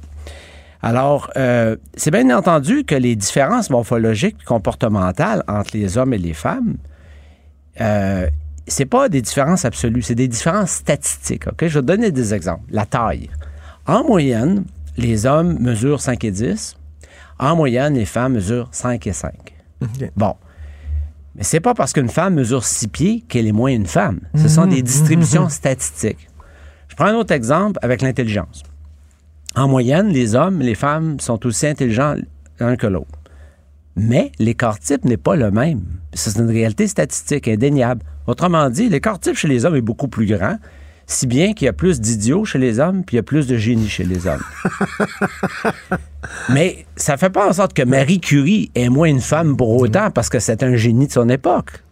Alors, au fond, être homme, c'est d'avoir une majorité d'attributs masculins. Mais ça ne veut pas dire que tu as tous les attributs masculins. Moi, j'ai jamais joué au hockey dans ma vie. J'ai jamais regardé un match de hockey de ma vie. Pour un Québécois, on- je pourrais passer pour un homosexuel. Ben non, ça n'a aucun rapport. Et mettons un homme qui se transforme en femme. euh, Il y a un feu, un incendie. euh, on ne peut pas euh, identifier le corps. On va prendre de l'ADN. L'ADN va nous dire que c'est un homme. Exact. Pas que c'est une femme. Exact. Tu ne peux pas transformer ton ADN. C'est très important. Ça, tu soulèves un autre point parce que c'est super important d'un point de vue médical d'identifier le sexe, OK? Parce que les médicaments ne sont pas les mêmes. Tu sais, s'il arrive une situation, on va te donner un tel médicament, dépendamment de ton sexe, des médicaments qu'on va pas te donner au même dosage, carrément qu'on ne te donnera pas. Mais là, avec la nouvelle mode délirante de ne plus identifier le sexe sur les cartes de- d'identification comme permis de conduire, tout ça, ça pose un danger médical. Malheureusement, dans notre société, on confond Ben oui. le genre et le sexe. Le genre, c'est une, construction sociale. C'est la façon dont tu t'habilles, euh, le fait que tu joues avec des camions, des poupées, etc. Ça, J'arrive de. Ben, dans l'histoire de camions et des poupées, c'est pas le genre. Ça, c'est démontré statistiquement que si tu es un jeune garçon, ta probabilité de jouer avec des camions est plus élevée que de jouer avec des poupées. Mais c'est statistique. Ça veut pas dire que si tu un petit gars qui joue avec des poupées, que tu que t'es pas un homme. C'est statistique comme distribution. C'est comme la grandeur que je parlais Mhm. tantôt. Par contre, la jupe, là, je suis d'accord. J'arrive d'Écosse, deux semaines en Écosse. Je vais dire, euh, on a vu des jupes, là. Mais, que- mais, mais Romain, tu la semaine dernière, ou il y a deux semaines, j'avais une femme transgenre, un homme qui s'est transformé en femme. Et elle me dit, moi, moi, je souffrais vraiment de dysphorie de genre. Moi, j'avais des raisons de le faire. Mais elle dit là, elle dit, c'est devenu, elle aime, elle me dit, c'est devenu un effet de mode. Elle-même, elle est transgenre. Puis elle dit, je m'excuse, mais elle dit, il y en a très peu des gens qui souffrent de dysphorie de genre. Puis c'est très souffrant. Mais là, elle dit, c'est rendu un effet de mode. Et je m'excuse, mais je me reconnais pas dans ces gens-là. Elle était trans elle-même. Je vais te donner des chiffres, OK? En 2015, le DSM-5 dé- déterminait qu'il y avait 0,014% de la population qui souffrait de dysphorie de genre.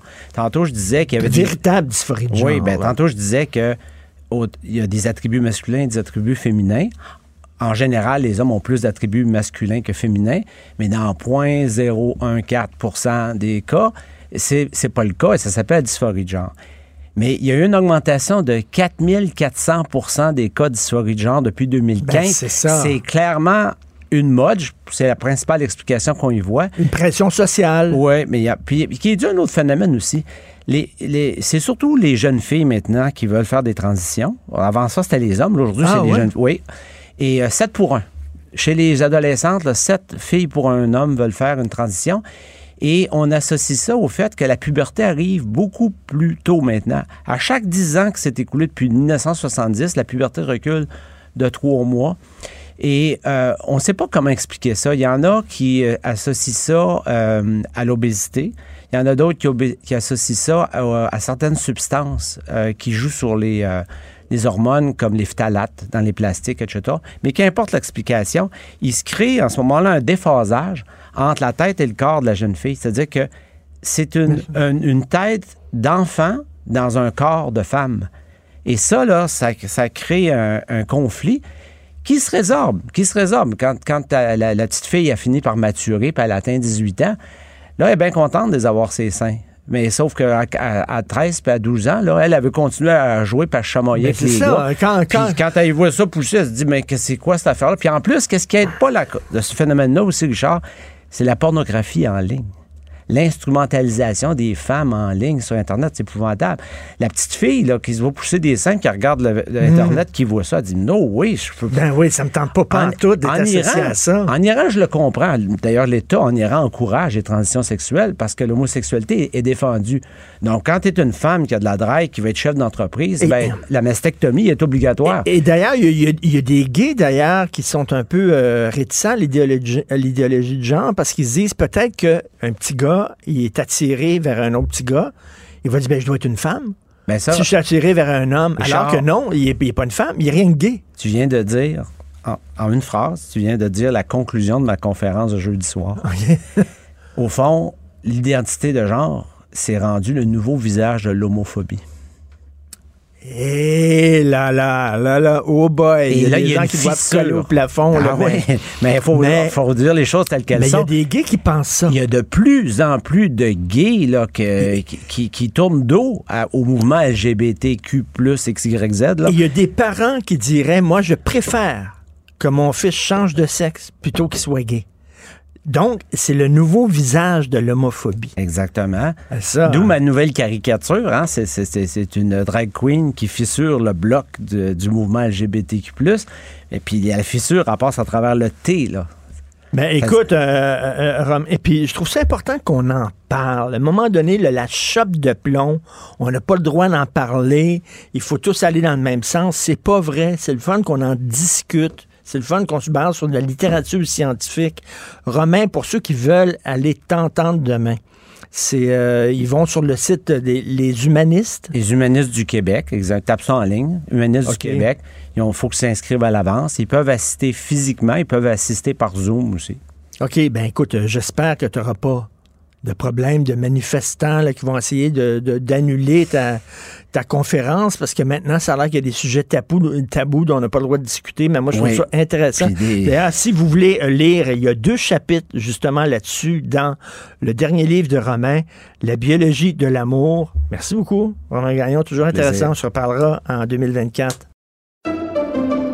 Pendant que votre attention est centrée sur vos urgences du matin, vos réunions d'affaires du midi, votre retour à la maison ou votre emploi du soir, celle de Desjardins Entreprises est centrée sur plus de 400 000 entreprises à toute heure du jour. Grâce à notre connaissance des secteurs d'activité et à notre accompagnement spécialisé, nous aidons les entrepreneurs à relever chaque défi pour qu'ils puissent rester centrés sur ce qui compte, le développement de leur entreprise. Parce qu'en immobilier, pour être à son affaire, suivez les conseils de nos experts. Via Capital, les courtiers immobiliers qu'on aime référer. Bonne écoute. Ici Ricardo. Et Émilie, marchand d'IGA. On a envie de vous inspirer à bien manger. À moins de 5 la portion. Suffit de repérer les produits valeurs sûres et de les cuisiner avec une de nos recettes. Les valeurs sûres, c'est bien pensé, hein? Bien sûr! Détails sur IGA.net. Martino. Le cauchemar de tous les woke.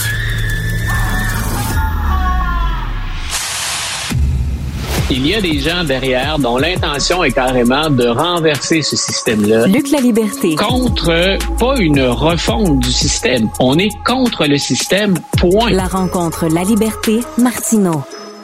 Alors, euh, Luc, de quoi tu veux me parler aujourd'hui? Je n'ai pas ton menu. Alors, aurais-je omis d'envoyer le menu? Le prof n'aurait pas fait ses devoirs ce matin. Là, je sais pas, c'est un rouage qui s'est brisé euh, dans la machine. Alors, vas-y. Écoute, je, je voulais d'abord te parler de, de Joe Biden. Donc, monsieur, monsieur Biden, qui, je pense, est en train de découvrir que s'il y a de vieilles amitiés ou de vieilles relations en, en politique internationale, elles ne sont pas toujours garantes de succès et encore moins de solidarité. Donc, on l'a entendu. Écoute, j'ai croisé deux nouvelles hier. Et, là, ben, j'ai peut-être inventé ce lien. Euh, mais les deux nouvelles sont tombées à peu près au même moment. Mais je me disais, considérant que les deux pays puis que les dirigeants, les services de renseignement se parlent, qu'elles sont vraiment séparées, ces décisions-là? Dans un premier temps, euh, le gouvernement de M. Trudeau disait donc, euh, on change de ton. C'est Mme Joly qui l'exprimait au nom du gouvernement. Donc, euh, on change de ton, puis on change de discours à propos d'Israël. Maintenant, on exige un cessez-le-feu. On joint le camp de ceux qui disent à Israël, c'est assez, et on veut un cessez-le-feu durable. Le lien avec l'administration Biden, c'est que M. Biden, on le sait, n'est pas allé jusqu'à exiger un cessez-le-feu. Mais il a dit, et c'est là où je voyais le, lien avec la décision du gouvernement Trudeau, il a dit à Israël puis euh, au gouvernement de Netanyahou, vous êtes en train de perdre des appuis. Donc, c'est le, plus loin, je pense, qu'il puisse aller dans une mise en garde par rapport à ce que pose Israël, à ce qu'adopte actuellement Israël comme stratégie, sans se, séparer ou sans couper les liens avec Israël. Il en a besoin, on le sait. Donc, c'est un, repère stratégique, si on veut, sur la carte pour les Américains. Mais c'est comme si finalement les deux décisions s'emboîtaient. Au moment où Biden hausse le ton, M. Trudeau dit Nous, on a assez joué là-dedans, puis on se range à l'avis de l'ONU en passant qui dit On veut un cessez-le-feu. Mais tu as vu l'ambassadeur d'Israël au Canada, il est très déçu parce qu'il dit Oui, bon, demandez un ah. cessez-le-feu, mais tu sais, c'est dans l'énoncé. Il faut rappeler dans la demande de cessez-le-feu que le conflit a débuté à cause du Hamas, que le Hamas ne veut rien savoir de négocier avec Israël parce qu'ils veulent l'éradication d'Israël, et rappeler aussi ben, qu'il y a des otages civils qui sont encore détenus par le Hamas. Et lui, il dit, ben là, on a demandé un cessez-le-feu sans prendre en considération ces faits-là.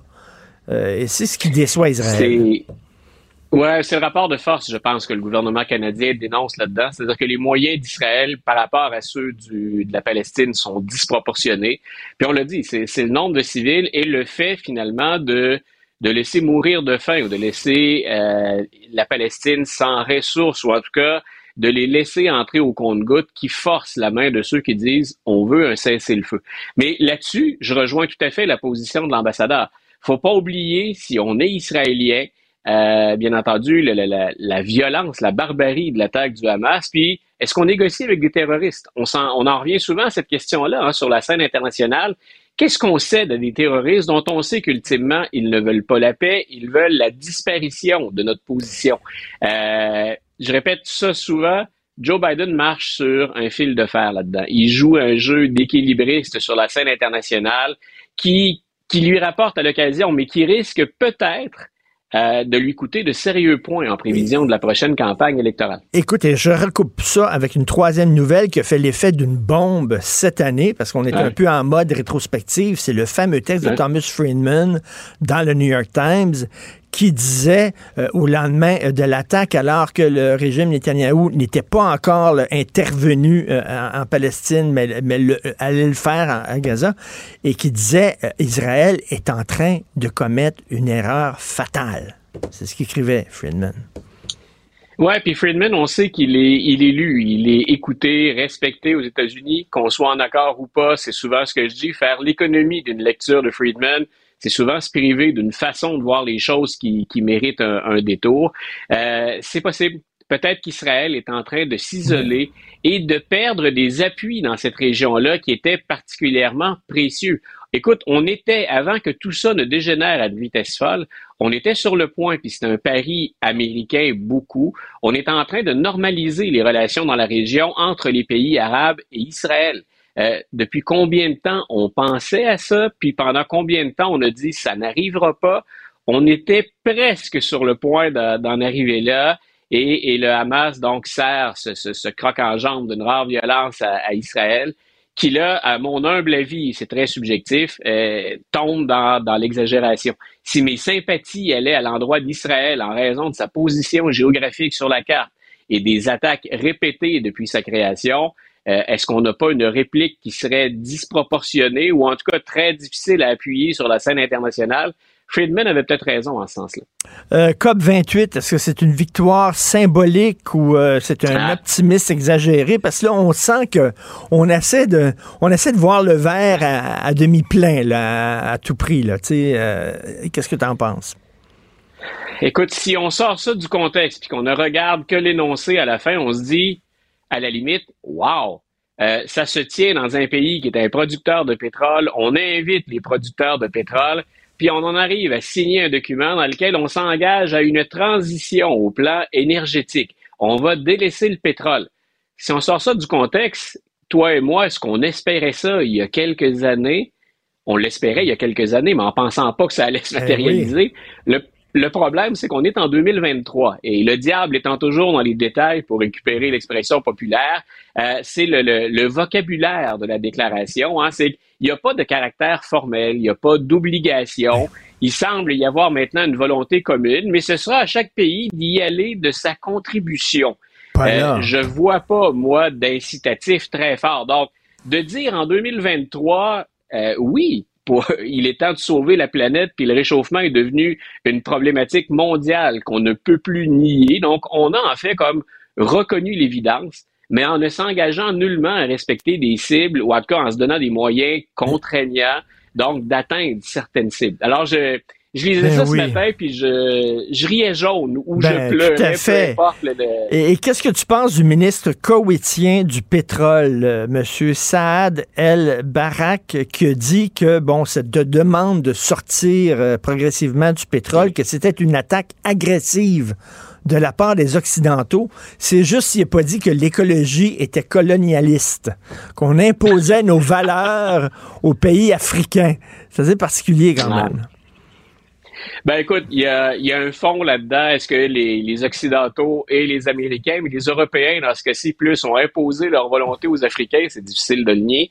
Est-ce qu'on va là-dedans ensuite excuser le, le, le Coët euh, pour, pour... Écoute, c'est c'est- c'est une déclaration, euh, j'allais dire à prendre avec un grain de sel, mais peut-on se permettre de prendre ça avec un grain de sel quand il y a urgence, quand il y a euh, un péril qui est évident, reconnu par la, la, la totalité ou la quasi-totalité à à quelques 0.001 après la virgule. là. Quand on est à la quasi-totalité des experts, moi, je pense qu'on on est non seulement dans la transition, mais on est, si on est dans une économie capitaliste, à envisager ce virage vers une rentabilité de l'économie verte. Mais Ben même oui. ça, on le sait, ça se fait à vitesse variable. C'est pas tout le monde qui est prêt, c'est pas tout le monde qui a toujours les moyens de le faire, mais c'est de ça dont on devrait parler. Pas d'une formulation très générale qui laisse le loisir Ben, finalement à des gens de dire on on n'aura- on n'a pas de contraintes. Voici notre contribution. Ce sera, ce sera Ben, ça va être ça. Penses-tu vraiment que les pays, les gros pays producteurs de pétrole euh, vont euh, soudainement comme ça euh, tourner le dos à des milliards de dollars pour nos beaux yeux? Et est-ce que la Chambre va voter pour lancer une enquête en destitution contre Joe Biden? Ouais. On en est encore là. le souper. On en est, on en est encore là. C'est-à-dire que depuis le début de toute cette histoire, je dis, réglez le cas de Hunter Biden, soyez transparents et organisons-nous pour qu'il rende des comptes. À l'évidence, il a connu des problèmes personnels, il a vécu une vie plus que mouvementée et il a commis des gestes qu'on ne pardonne pas aux citoyens ordinaires. C'est pas la première fois dans l'histoire américaine que des proches ou des enfants d'un président se retrouvent dans l'eau chaude. L'important, c'est que ces gens-là rendent des comptes. Ce qui me, ce qui me fatigue dans ce dossier-là, c'est qu'après des mois à lire, des mois, des années, des, à, à lire la documentation, à lire les actes d'accusation, on n'a rien qui permet de lier les tractations malhonnêtes du fils à celles du Ben père. ouais. Que finalement, Joe Biden a triché dans ce dossier-là et on n'a rien sorti d'intéressant à la Chambre des représentants jusqu'à maintenant. Mais la faction radicale qui veut se servir de ça contre Joe Biden, ben là, elle est un peu prise euh, à son propre piège. Qu'est-ce qu'on fait si on va pas de l'avant? On n'a pas de preuves sérieuses, mais on a tellement fait de kilométrage là-dessus, ce serait difficile de ne pas voter en faveur de l'enquête officielle. Donc, on parle même pas de la procédure de destitution. On parle d'une enquête, enquête. formelle. Voilà. Mais on veut toujours donner cette impression que ce que Donald Trump a fait et ce que Joe Biden a fait, c'est du pareil au même, c'est équivalent. La nuance, elle est morte en politique américaine, oui. puis parfois dans les médias américains. Ça, ça, ça ne se compare pas. Ce sont des pommes et des oranges. Donc, euh, ben peut-être qu'on va devoir se reparler de ça malgré tout, Richard. Donc, euh, ils sont un peu prisonniers de leur propre logique ou de leur absence de logique, mais Ben je oui. pense qu'ils vont aller de l'avant avec un vote en faveur de l'enquête qui pourrait mener à des accusations. S'ils veulent se débarrasser de Joe Biden, bien qu'ils présentent un programme, puis que les gens vont voter dans un an aux États-Unis, puis ce serait la démocratie qui parlera. C'est pas une histoire d'enquête en Ou, euh, destitution. ou- là. encore, s'il y a vraiment des preuves, je vais être le premier à écrire là-dessus, à documenter le, le- le propos. Tant que j'ai rien de solide, je peux pas aller de l'avant. Et, et c'est là où se retrouvent la plupart des, des analystes, commentateurs, puis même des juristes. C'est un peu la même répétition qu'avec Donald Trump qui son vol de l'élection. Quand on a été battu 60 fois devant les tribunaux, puis que des gens continuent d'être emprisonnés, puis d'être en procès pour les conneries qu'on a véhiculées pendant des mois et des années, écoute, tu veux que, tu veux que j'écrive quoi par la suite, hein, ou tu veux que j'appuie quoi là-dedans? On fonctionne avec des faits, avec des preuves. Ensuite, il peut y avoir un peu d'opinion. Mais quand c'est sur du vent, ben écoute. Tu sais, que, tu sais que dans un an, euh, jour pour jour, fin de, mi-décembre 2024, on va peut-être faire la rétrospective de l'année en disant, ben, maintenant, nous allons nous pencher sur la réélection de Donald Trump.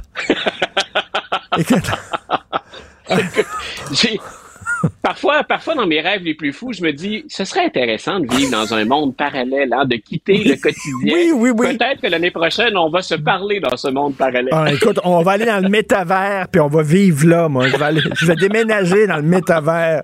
Merci, Luc. La liberté à demain. Salut. Une bonne journée, Richard. Bye.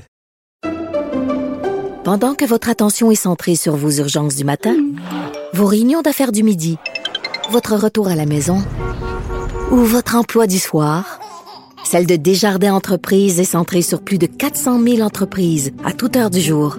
Grâce à notre connaissance des secteurs d'activité et à notre accompagnement spécialisé, nous aidons les entrepreneurs à relever chaque défi pour qu'ils puissent rester centrés sur ce qui compte, le développement de leur entreprise. Parce qu'en immobilier, pour être à son affaire, suivez les conseils de nos experts. Via Capital, les courtiers immobiliers qu'on aime référer. Bonne écoute. Ici Ricardo. Et Émilie, marchand d'IGA. On a envie de vous inspirer à bien manger. À moins de 5 la portion. Suffit de repérer les produits valeurs sûres et de les cuisiner avec une de nos recettes. Les valeurs sûres, c'est bien pensé, hein? Bien sûr! Détails sur IGA.net. Martino, il n'y a pas le temps pour la controverse. Il a jamais coulé l'eau sous les ponts. C'est lui qui la verse. Vous écoutez Martino. Cube, Cube Radio. Alors, beaucoup de gens, lorsqu'ils ont vu que le Time Magazine avait euh, choisi Taylor Swift comme personnalité de l'année, se sont dit, ben non, ben non, c'est le créateur de ChatGPT qui aurait dû être personnalité de l'année. Il a tellement changé euh, notre vie quand même en très peu de temps. Et euh, on va en parler avec Alain McKenna, l'excellent journaliste technologie au devoir que je lis religieusement, un auteur, un blogueur québécois spécialisé en sciences, en technologie. Salut Alain. Bonjour Richard. Euh, écoute, tu as écrit un très bon texte, Joyeux anniversaire ChatGPT. Tu rappelles que c'est le 30 novembre 2022 qu'une jeune entreprise, OpenAI, a mis en ligne cet outil-là. Et tu écris Rarement aura-t-on vu une nouvelle technologie adoptée aussi rapidement, de façon aussi généralisée. Et c'est vrai que très rapidement, c'est devenu dans, dans nos vies, c'est rentré dans nos vies c'est arrivé vite et c'est arrivé de tous les euh, de tous les angles en fait parce que souvent bon une, nouvelle technologie, un nouveau gadget, quelque chose de nouveau en fait arrive et ça affecte le monde du travail, euh, le monde de l'éducation, euh, différents facteurs, mais seulement un de la, de la gang. Et là vraiment, c'est arrivé de partout. Le chat GPT est arrivé et ça a incarné un changement qui a été qui s'est fait sentir partout au niveau des affaires, au niveau de la gestion des ressources humaines, au niveau de la santé, au niveau de plein d'affaires. On s'est dit, oups, tout d'un coup, on peut faire des choses avec cet outil-là qui sont transformateurs et ça a transformé des façons de penser. Ça ne veut pas dire que du jour au lendemain, on a, on a adopté l'intelligence artificielle dans, partout dans le monde, mais ça, ça a créé un potentiel de transformation et c'est ce qu'on a entendu, en tout cas j'en ai entendu parler au cours de toute l'année. Euh, C'est pas c'est pas une personne, mais c'est une technologie qui prend la forme d'une espèce d'intelligence euh, qui peut être qui peut être effectivement un des faits saillants de l'année. Mais écoute, Alain, quand je l'ai vu de mes, de mes yeux vus, la première fois que j'ai essayé de GPT, là, euh, écrivez un texte dans le style de Richard Martineau. J'ai fait ça là, pour le fun. Là. Écoute, ça sort super rapide. Là. Je, je, me disais, écoute, je suis dans un film de science-fiction ou quoi? et, c'était pas bête, là. Tu sais, c'est comme, c'est à, la fois euh, émerveillant. Là, vraiment, tu regardes ça, tu es émerveillé par la puissance de la technologie. Et en même temps, évidemment, tout de suite, là, c'est comme, ouh, qu'est-ce que c'est, quel genre de bébête ça va faire, ça? Oui, ben c'est, euh, c'est, écoute, c'est un, il y a deux côtés à cette médaille-là parce qu'effectivement, euh, dans le monde des communications, ça a rapidement été adopté par bien des gens parce qu'on peut produire Ben du texte. En fait, ChatGPT, c'est essentiellement un outil qui comprend et qui génère du langage naturel. Donc, tout ce qui est communication est principalement affecté par cet outil-là. Euh, il, y a, ChatGPT, évidemment, qui est peut-être l'élément le, le, le, plus connu de ce qui a été euh, mis en ligne là, dans les derniers, derniers mois, dans la dernière année, mais il y a aussi des outils de génération d'images, entre autres, qui ont vu le jour. DAL-E, euh, Mid-Journey, il y en a quelques-uns dans ce genre-là. Facebook vient de lancer son propre outil où on peut demander avec du texte très naturellement, je veux une photo, une image de telle chose dans tel contexte, et l'image est générée. Et ça aussi, ça ouvre des nouvelles portes parce que ça crée de l'image euh, générée artificiellement qui est très convaincante, très convaincante, qui a l'air très réaliste. Et ça, ça, ça, ouvre un autre genre de, de, de boîte de Pandore, mais c'est aussi quelque chose qui s'est passé cette année et qui a un impact encore euh, insoupçonné sur tout ce qu'on fait au quotidien. Alors toi, est-ce que tu vois le verre à demi plein ou à demi vide? Est-ce que tu trouves euh, tu es plus émerveillé ou tu es plus inquiet? Tu te situes où là-dedans? Ben, c'est les deux parce que il y a bien des belles choses qui peuvent être faites et je pense que ça va tester vraiment la, la malheureusement, on peut dire la même chose d'Internet, hein, parce qu'à chaque fois qu'il y a une nouvelle technologie qui apparaît, il y a le côté sombre qu'on essaie ensuite d'annuler. Hein. Internet, c'est magique pour plein de raisons. On a créé le courriel, tout ça, puis là, ce qu'on voit, c'est qu'il y a de la fraude par courriel. On a créé les réseaux sociaux, ça a créé de la fraude par les réseaux sociaux. Ça va être la même chose avec l'intelligence artificielle, c'est qu'à un moment donné, il va falloir se discipliner nous-mêmes en tant qu'individus, en tant que collectivité, parce que c'est pas la technologie le problème. Mais dans le cas de ChatGPT, mm. dans le cas des intelligences artificielles génératives, c'est la même chose qui va se produire. On va avoir des mauvais, des mauvaises applications. Euh, il va y avoir beaucoup de gens qui vont faire du millage. Il y a tous les projets de loi pour encadrer qui sont qui sont, qui sont légitimes, mais qui sont pas suffisants pour empêcher les, les mauvais coups qui vont se faire. Donc, il faut évidemment monter notre niveau d'éducation sur le numérique à un autre niveau pour se prémunir de ces choses-là. Mais du côté positif, il y a des belles choses qui pourraient être produites. Euh, pour l'instant, peut-être que ChatGPT est un précurseur de ce qui s'en vient, qui va être plus crédible, mais on voit le potentiel déjà avec euh, les nouveautés annoncées là, pour, pour en tout cas du, du côté d'OpenAI, mais aussi de Google, de Meta et des autres entreprises qui sont dans ce secteur-là. Alain, toi qui suis de très près la, technologie, les, avancées en technologie, c'est exponentiel. Hein. Moi, ce qui me fait, ce qui me fait halluciner, c'est que je me dis, OK, là, c'est actuellement déjà, c'est assez puissant actuellement. T'imagines dans cinq ans, dans dix ans, ça va être quoi, ça, l'intelligence artificielle, dans dix ans? Délirant. Ouais, c'est. je serais même pas. Peut-être, peut-être que je, je, serais en train de parler à une intelligence artificielle, puis tu serais même pas là, peut-être. non, mais. Ouais, je suis ailleurs en train de faire autre chose en ce moment. C'est mon avatar qui parle. Non, c'est pas vrai, mais c'est. Ben, en fait, ça va.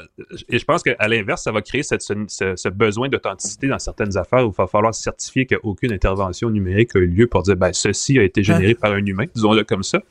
Euh, mais il y a des applications, je veux dire, euh, et très près de nous, là, euh, Microsoft vient d'intégrer dans Windows son système d'exploitation ce qu'ils appellent le copilote, qui est essentiellement un chat GPT aux couleurs de Microsoft, qui va nous permettre de créer automatiquement des documents Word, des, tableurs Excel, d'aller sur Internet, trouver des réponses à des choses qu'on pour lesquelles jusqu'à maintenant, même Google ne fournissait pas nécessairement la bonne réponse.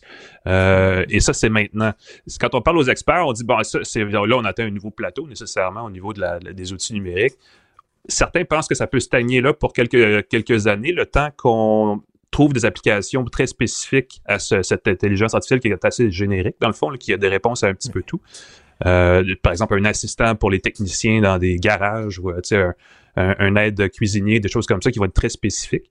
Mais d'autres pensent aussi que la prochaine évolution, parce que pour l'instant, ces outils-là, c'est des outils statistiques. Euh, ChatGPT ne fait pas de mathématiques en principe. C'est ça, c'est, on oublie souvent cette partie-là de l'affaire, mais si on lui demande une formule mathématique, des fois, va donner la mauvaise réponse parce que ah, c'est pas un outil de calcul, c'est un outil de statistique. Donc, c'est, une réponse probabiliste qu'elle va nous donner en disant, ben, ça doit donner ce chiffre-là, mais des fois, elle se trompe. Alors que la prochaine étape, ça va être de combiner cette intelligence artificielle-là statistique, ChatGPT, à un outil qui est bon en maths, et là, on aura peut-être un outil qui va être encore plus puissant et c'est là où on pourrait atteindre la prochaine évolution. Et là, ça va vraiment être une intelligence artificielle euh, d'autres niveaux encore qui pourra avoir des applications euh, très, très concrètes euh, très rapidement. Mais tu dis quelque chose d'intéressant tantôt, entre autres, les, des certifications. Tu sais, comme aujourd'hui, tu t'en vas dans une épicerie, puis là, ils vont dire, ben, si tu veux acheter des pommes biologiques, c'est là, c'est ça, on te certifie que ces pommes-là, c'est biologique, puis il n'y a pas eu de, de produits chimiques dessus. Est-ce que, je sais pas, on invente, là, on parle, est-ce qu'on va pouvoir avoir des, des, journaux, des médias qui vont être certifiés 100% humains? non, mais dans, dans, dans l'avenir, là, ben, tu vas avoir le choix. ça de pas me faire remplacer par un robot encore pour au moins une couple d'années. Mais il va falloir que, oui, puis il va y avoir une traçabilité de certains systèmes d'intelligence artificielle, c'est-à-dire que ce que Google, par exemple, parce que c'est une entreprise cotée en bourse qui a ben, nécessairement qui doit se rapporter à des gens et qui a une certaine euh, responsabilité, devra certifier que ce qu'elle produit comme outil, on peut savoir que ce sont ces outils qui sont utilisés à des fins strictement légitimes. Mais il y a toujours des gens, des petits malicieux, des petits coquins qui vont vouloir utiliser ces choses-là. Euh, et ça, ça crée un gros débat dans l'industrie des technologies en ce moment parce que euh, du côté des, tu sais, de ChatGPT, OpenAI, du côté de Google, de Microsoft, on se dit, ben justement, nous, on veut certifier des intelligences artificielles qui sont relativement centralisées. Alors que de l'autre côté, il y a des gens comme les chercheurs chez Meta, chez Facebook, qui, eux, ont conçu un système qui est open source, donc qui peut être téléchargé et installé même sur un téléphone intelligent et qui fonctionne de façon autonome. Et ça, n'importe qui pourrait le mettre sur son téléphone, sur son ordinateur à la maison ou ailleurs et l'utiliser à ses propres fins. Et ça, ça va être extrêmement difficile à retracer. Euh, donc, trouver l'équilibre entre, entre, ces deux, ces deux côtés-là, ces deux opposés-là, va probablement donner une idée de du potentiel, mais aussi des risques, parce que si on peut pas savoir d'où vient l'outil numérique, qui l'utilise à la source, c'est là où ça va poser problème. Et c'est ça le gros défi avec cette technologie-là au moins pour l'année ou les deux années à venir, le temps que les lois et tout ça se mettent en place. Et la, la grosse peur, là, dans tous les films de science-fiction des années 60, 70, là, quand j'ai grandi, c'est que les ordinateurs, à un moment donné, n'ont plus besoin des êtres humains, ils sont capables de se générer eux autres, de générer des programmes qui sont de plus en plus sophistiqués, ils se parlent entre eux autres, etc. Bref, ils se libèrent de l'être humain, parce que tu disais, derrière l'intelligence artificielle, c'est avant tout des humains qui programment ça. Est-ce que, mm-hmm. est-ce que ça serait possible que les ordinateurs disent, Morgan, on n'a plus besoin des êtres humains parce qu'ils sont imparfaits. Nous autres, on est meilleurs qu'eux autres, puis on va, on va se générer nous-mêmes, ou ben là, je suis en train de flyer, puis c'est de la science-fiction. ben, tu, illustres ce que des gens comme Yoshua Benjo, là, qui est très, très connu dans l'intelligence artificielle, qui est un chercheur montréalais, ce que lui dit depuis plusieurs mois. Il dit à un moment donné, il y a une intelligence artificielle qui va arriver à un niveau où elle va pouvoir elle-même s'auto-programmer pour s'auto-améliorer et éventuellement elle va devenir autonome dans sa façon de réagir et elle pourrait décider de s'installer ailleurs que sur les serveurs où elle est déjà installée pour échapper à un contrôle. Ça peut être très banal parce que ça peut être une intelligence artificielle qui fait que créer des sites web, euh, peu importe ce qu'elle va faire, mais ça crée ce doute sur est-ce qu'on va perdre le contrôle de la technologie éventuellement? C'est sûr que est-ce qu'elle va menacer euh, ce qu'on fait au quotidien euh, ou même l'humanité? Ça, c'est des scénarios plus de science-fiction, mais est-ce qu'il peut y avoir des applications malicieuses qui en découlent? Ça, c'est pas mal plus crédible d'imaginer que ça se pourrait, parce que déjà, on le voit avec plein d'autres technologies, plein d'autres applications numériques, euh, et ça soulève toujours cette question-là de quand est-ce qu'on arrête ce développement de, ces technologies-là? Écoute, ça m'est arrivé dans les médias sociaux de relayer des nouvelles. J'avais pas pris le temps de vérifier. Puis finalement, en disant, regardez, c'est une photo qui a été prise, je sais pas, en Iran, puis tout ça. Puis tu te rends compte finalement que non, c'est pas ça. Je me suis fait avoir, blablabla. Euh, ça, c'est mon erreur à moi.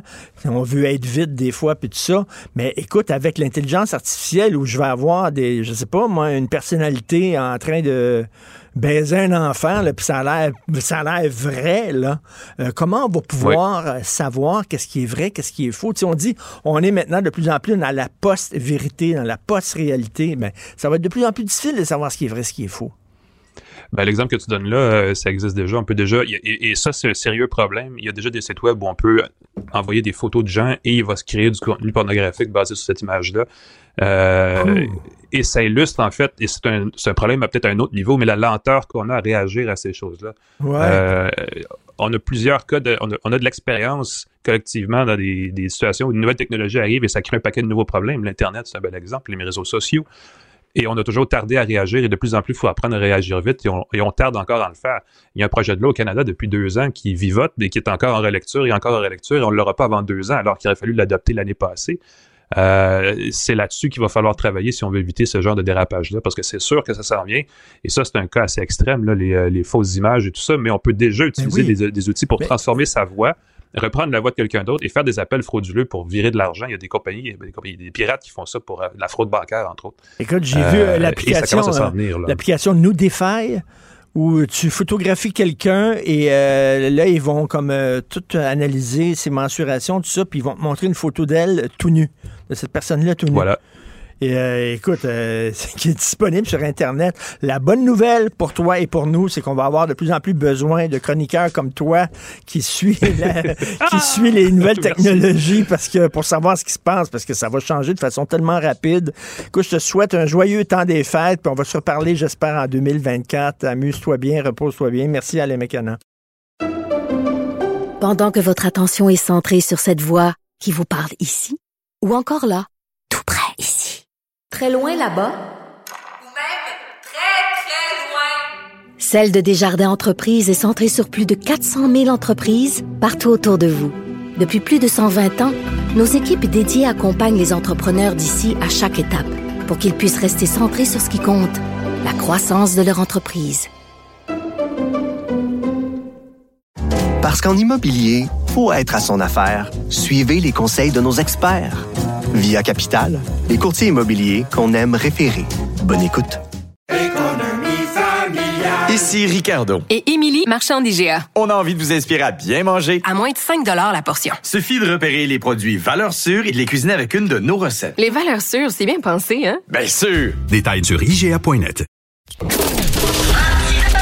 Martino, souvent imité, mais jamais égalé. Vous écoutez Martino.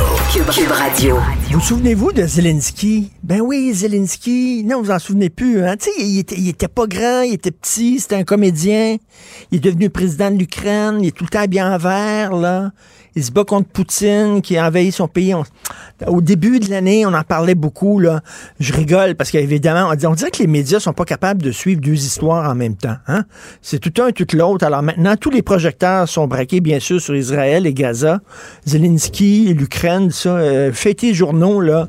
Euh, vous êtes chanceux si vous tombez sur une information là-dessus. On va en parler avec M. Pierre Saint-Cyr, colonel à la retraite des Forces armées canadiennes, ancien attaché de défense aux ambassades du Canada à Moscou et à Kiev.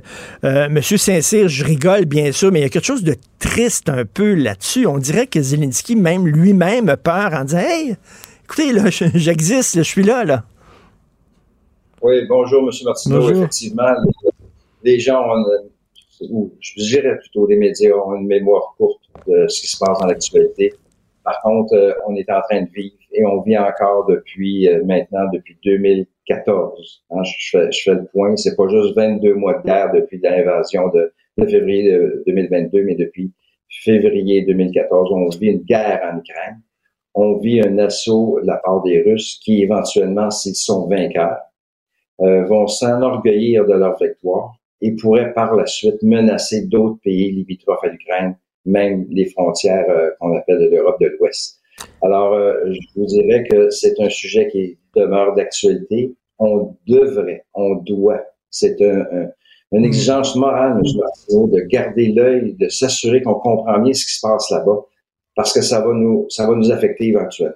Mais c'est ça, j'aime bien ce que vous dites, une exigence morale, parce qu'on disait c'est le sort de l'Occident qui se joue là, là-bas. Là. Euh, L'Ukraine, c'est l'Occident euh, qui est envahi, euh, euh, veut dire, attaqué par un, un- un- gouvernement autoritaire. Il faut défendre l'Ukraine, mais malheureusement, là, même aux États-Unis, on dit on n'a plus d'argent, c'est plus difficile, tout ça. On voit que euh, Zelensky maintenant a peur en disant ben là, oubliez-moi pas, là. Mais l'Ukraine, voyez-vous, c'est une population similaire à la population canadienne, 40 millions. Alors, projetez-vous, là, euh, un pays comme nous, avec 40 millions d'habitants, qui fait face à un pays surdimensionné comme la Russie, avec un potentiel, euh, euh, euh, je vous dirais, économique quand même appréciable, une, une capacité de, de produire des armements aussi, une force de 300 000, 300 millions, c'est-à-dire de personnes, où ils vont même puiser à l'intérieur des prisons pour augmenter les forces russes. oui. Alors, les, les Ukrainiens font face à un géant. Il faut comprendre ça. Si on veut, si on veut se projeter là, comme Canadiens, là, c'est comme si c'était nous en, en. Par contre, euh, ce que les Ukrainiens manquent, c'est qu'ils n'ont pas la force industrielle pour subvenir à leurs propres besoins militaires, c'est-à-dire en armement. Ils ont besoin de l'étranger. Le grand frère américain commence à, à battre de l'aile. Ça, ça c'est dû avec des, des politiques internes, la politique interne américaine, là, qu'il y a des débats là-dessus. Euh, mais ça affecte énormément euh, la, la capacité des, des Américains de fournir encore de l'arme, des armes aux Ukrainiens. Les autres pays occidentaux ont vidé les coffres, ont vidé les arsenaux pour venir en aide à l'Ukraine. Et on, sera, on, sera- on voit aujourd'hui euh, une position ukrainienne extrêmement précaire devant ce rouleau compresseur russe qui, lui, continue d'avancer. On le voit, ils, reprennent un peu leurs avances qu'ils avaient avant l'été de, de 2023. Ils reprennent l'offensive. Euh, alors, c'est plus vraiment euh, un scénario là, qui est prometteur pour l'Ukraine.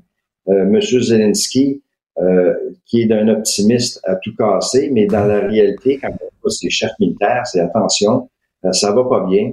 Au lieu de lancer l'offensive, on va se positionner pour garder, protéger et défendre les acquis. On parle plus de, de conquête, là. on parle de protéger ce qu'on a, d'essayer de passer à travers l'hiver Et, alors, c'est tout un scénario extrêmement euh, difficile qui se présente devant les Ukrainiens aujourd'hui. Ils ont de besoin de plus en plus de l'aide occidentale. Et il y, Alors, a- il y l'aide en a un qui doit rire dans, dans sa barbe, bien sûr, c'est Poutine, parce que lui, ce qu'il mise, il mise sur une guerre longue, parce qu'une guerre longue, ça va faire son affaire. Lui est capable d'être là avec toute son armée, puis tout ça, de mener une guerre longue, et il va finalement épuiser l'Ukraine, qui est en, en misant, en disant, ben, l'Ukraine, à un moment donné, va mettre un genou par terre. C'est un peu, c'est sur ça qu'il mise, là. C'est l'usure. L'usure. Sur l'usure. Il y a la- cette profondeur-là industrielle qui est, qui est augmentée par euh, des, des munitions qu'il reçoit de la Corée du Nord. Alors, euh, lui, il reçoit des, quand même un certain, un certain potentiel militaire qu'il peut utiliser. Juste pour vous donner un chiffre, M. Martineau, les Ukrainiens utilisent environ actuellement 6000 rondes d'artillerie par jour qui tirent sur les positions russes. Les Russes, eux, de leur côté, en tirent environ 15 000 rondes d'artillerie par jour. C'est, c'est une guerre d'attrition. On est dans un mélange de la Première Guerre mondiale où on est cantonné dans des tranchées qu'on se tire dessus et un mélange avec euh, la technologie qu'on a aujourd'hui où la précision des armes comme l'artillerie, l'utilisation des drones vient jouer dans, le décor. Alors, c'est, c'est un conflit euh, qui, est, qui est là pour perdurer, mais qui pourrait s'achever rapidement si euh, l'aide internationale n'arrivait pas. On a beau avoir des Ukrainiens motivés, mais s'ils n'ont pas de balles à mettre dans leur fusil, Hum, euh, hum, c'est- hum. Et, et monsieur, monsieur euh, Saint-Cyr, je le disais, là, vous avez travaillé dans des ambassades canadiennes à Moscou et à Kiev, donc vous connaissez les deux côtés. Qu'est-ce que vous pensez des gens qui disent Ah oui, mais c'est parce que, regardez, euh, quand les États-Unis, les Russes avaient établi euh, des missiles à Cuba, on n'aimait pas ça parce que c'était trop près de nos frontières. Puis euh, on a réagi en disant là, vous allez prendre vos distances, vous êtes trop près.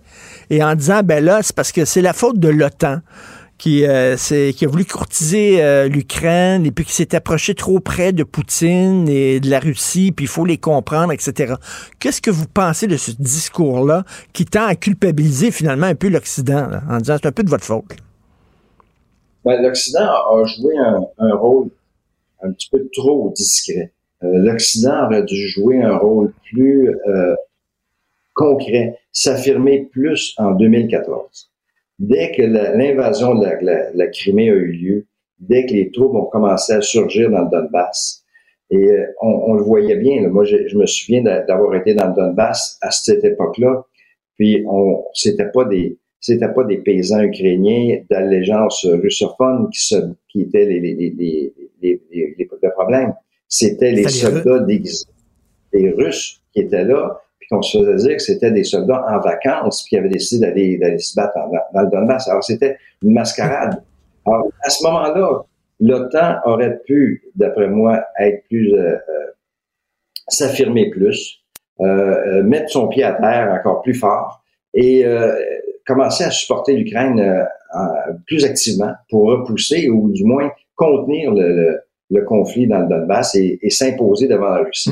Alors là, j'espère que les historiens sauront faire l'étude de ce qui s'est passé dans ce conflit-là et de, de comprendre les manquements de l'OTAN, les bons coups de l'OTAN, mais l'OTAN aurait pu agir d'une façon un peu plus déterminante dès 2014. Qu'est-ce que vous pensez aux gens qui disent ah le gouvernement d'Ukraine est hyper corrompu, euh, on a euh, leur a envoyé de l'argent, ça sert à rien parce que c'est un des gouvernements les plus corrompus en Europe, etc. Vous en pensez quoi de ça? Bon, écoutez, la corruption, ça existe partout. Ça existe partout. euh, Puis même dans nos amis très proches, je pourrais vous dire, dans les, sans les nommer, mais il y, a, des pays qui exigent 30 de plus sur des projets pour s'assurer qu'on graisse bien les pattes. Alors, ça existe, la corruption. Les Ukrainiens n'échappent pas à ça. Ils ont un passé qui parle pour eux, malheureusement, mais dans le contexte actuel, avec tous les, les, les yeux qui sont braqués sur eux, la façon que l'argent est géré, euh, je crois que la corruption est quand même sous contrôle. faut pas oublier une chose, c'est que le gouvernement ukrainien ne fonctionne plus comme il fonctionne normalement. Alors, la richesse du pays doit être, doit venir de l'extérieur. Alors, il y a beaucoup de ces sommes-là qui sont envoyées en Ukraine, qui sont utilisées à payer les fonctionnaires ukrainiens, à faire fonctionner. Les sommes ne sont pas envoyées que pour l'armement ou pour la défense de l'Ukraine. l'Ukraine est en manque ailleurs aussi. Alors, ces, ces argents-là sont utilisés à ces essais-là. L'analyse qu'il faut en faire, faut pas tomber dans trop vite dans le panneau de la corruption parce que le dollar qui est envoyé ne s'est pas transféré comme un, un fusil, mmh. Transféré comme un salaire qui a permis aux Ukrainiens d'aller à l'épicerie le soir. Là. Alors, il, il, y a ça qu'il faut comprendre. Ça va prendre une étude sociale à la suite du conflit, voir vraiment le, le chemin que ces sous-là ont pris. Mais malheureusement, vous l'avez bien dit, M. Martineau, il y a cette réputation-là de, de, de, corruption qui persiste Hum. au-dessus de la tête des Ukrainiens. Mais je crois qu'aujourd'hui, la corruption, elle est quand même bien contrôlée. Euh, on, on, avait peur de, que ça s'enflamme, que ça devienne un conflit mondial par petits pays interposés. Là.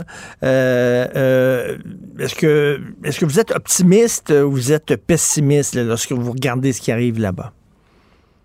Écoutez, les Russes euh, ont une culture que lorsqu'ils ont le sentiment d'avoir gagné, se sentent invulnérables.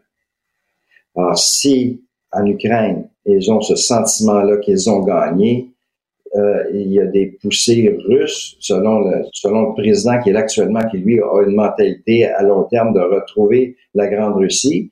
On sait qu'il va être, je vous le dis tout de suite, là, c'est un scoop, M. Martineau, il va être élu l'année prochaine. Ah Alors, ouais. On sait, ah ouais.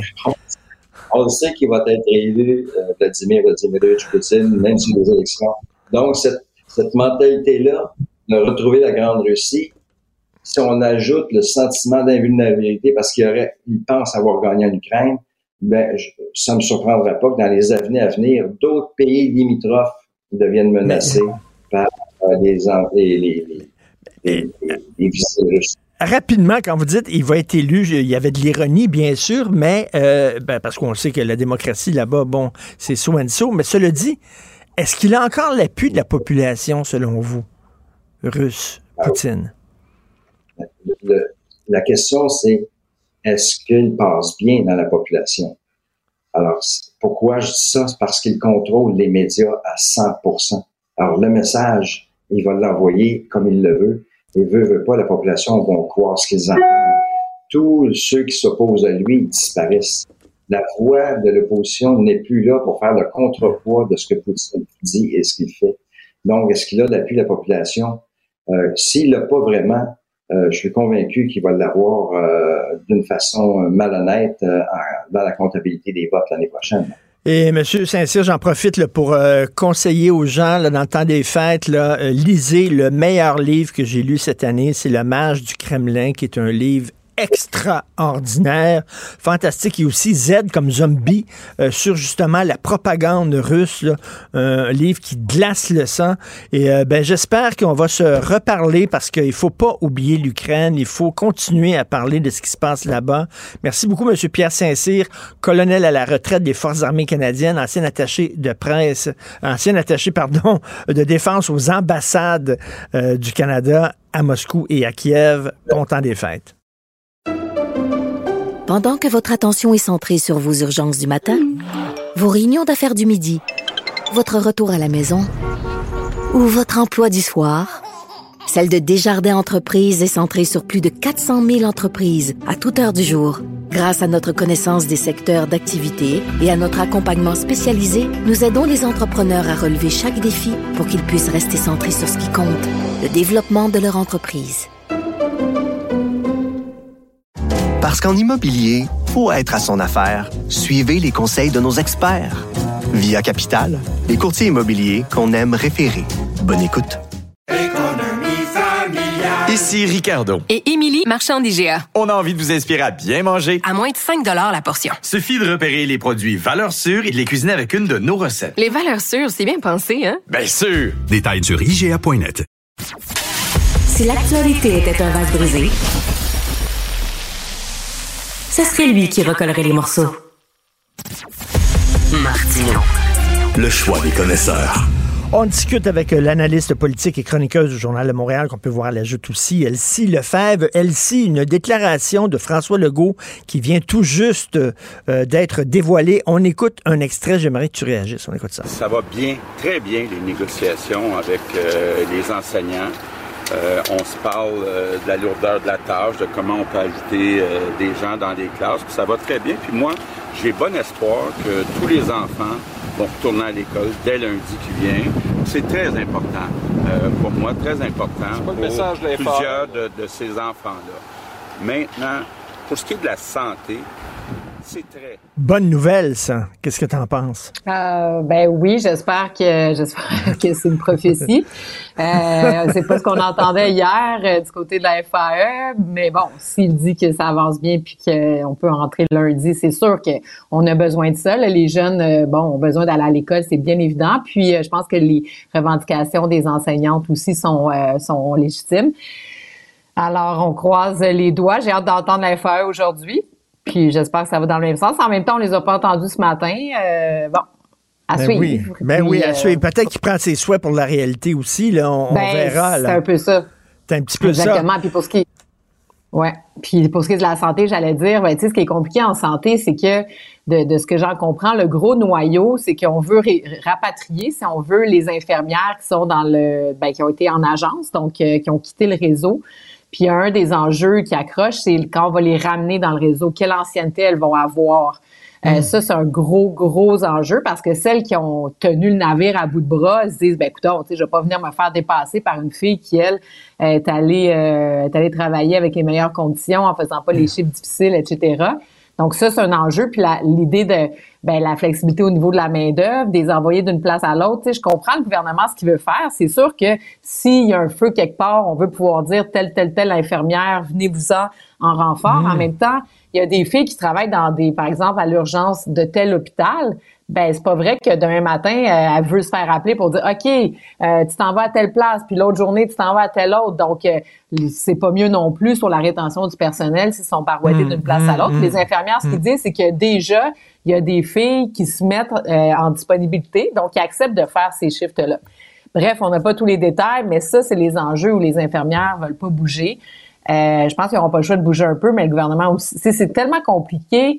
Les deux ont raison. C'est ça ben, C'est ça, c'est ça. Et tu sais que sur, sur, les enseignants, là, ici, moi, je suis déchiré parce que d'un côté, je sais, ils ont, ils ont l'intérêt des enfants à cœur. Puis je pense pas qu'ils sortent dans la rue par, par, par gaieté, là. Ils, ils veulent que les choses changent pour le bien des enfants. Mm. D'un autre côté, euh, je suis inquiet aussi pour les enfants en difficulté. Là. Ça n'a pas de maudit bon sens. Déjà qui sont passés à travers la pandémie, tout ça. C'est ça. C'est pas évident, hein? Ben non, mais tu sais, j'entendais euh, bon un représentant des enseignants ou une enseignante, je me rappelle plus, qui disait ben oui, vous avez raison, c'est sûr que manquer trois quatre semaines de classe c'est grave, mais en même temps, euh, je veux dire, ça fait 20 ans que le réseau est tout croche, puis quand tu es dans le réseau, tu te rends bien compte que l'enfant entre guillemets le plus en difficulté, lui va peut-être réussir à avoir l'orthopédagogue, d'avoir un psychologue, mais toutes les autres, là, à moins que tu sois diagnostiqué avec huit affaires, l'autre, il passe, il passe dans le beurre. Donc, à un moment donné, ça peut plus durer non plus. Alors, euh, tu sais, tout le monde a raison, tout le monde a un petit peu tort, mais l'enjeu, c'est qu'il manque de personnel. Donc, tu sais, par exemple, les psychologues, on en parlait la semaine dernière, les psychologues sont sous-payés dans le réseau public. Donc, à un moment donné, je veux dire, t'es étudié en psychologie, t'es psychologue, ben fou dans une poche. c'est sûr que tu peux avoir la vocation, mais à un moment donné, quand tu fais 35% de plus dans le secteur privé, avec des cas beaucoup plus légers, ben tu dis bon ben tu tu fais quelques années dans le public puis tu t'en vas. Euh, c'est ça l'enjeu de fond ultimement, c'est que s'il y avait une masse de travailleurs, on se poserait pas la question parce que là en guillemets ils se battraient pour avoir les emplois. Mais il manque de travailleurs, on n'en a pas formé assez. C'est la même chose pour les infirmières, les médecins, les préposés, etc.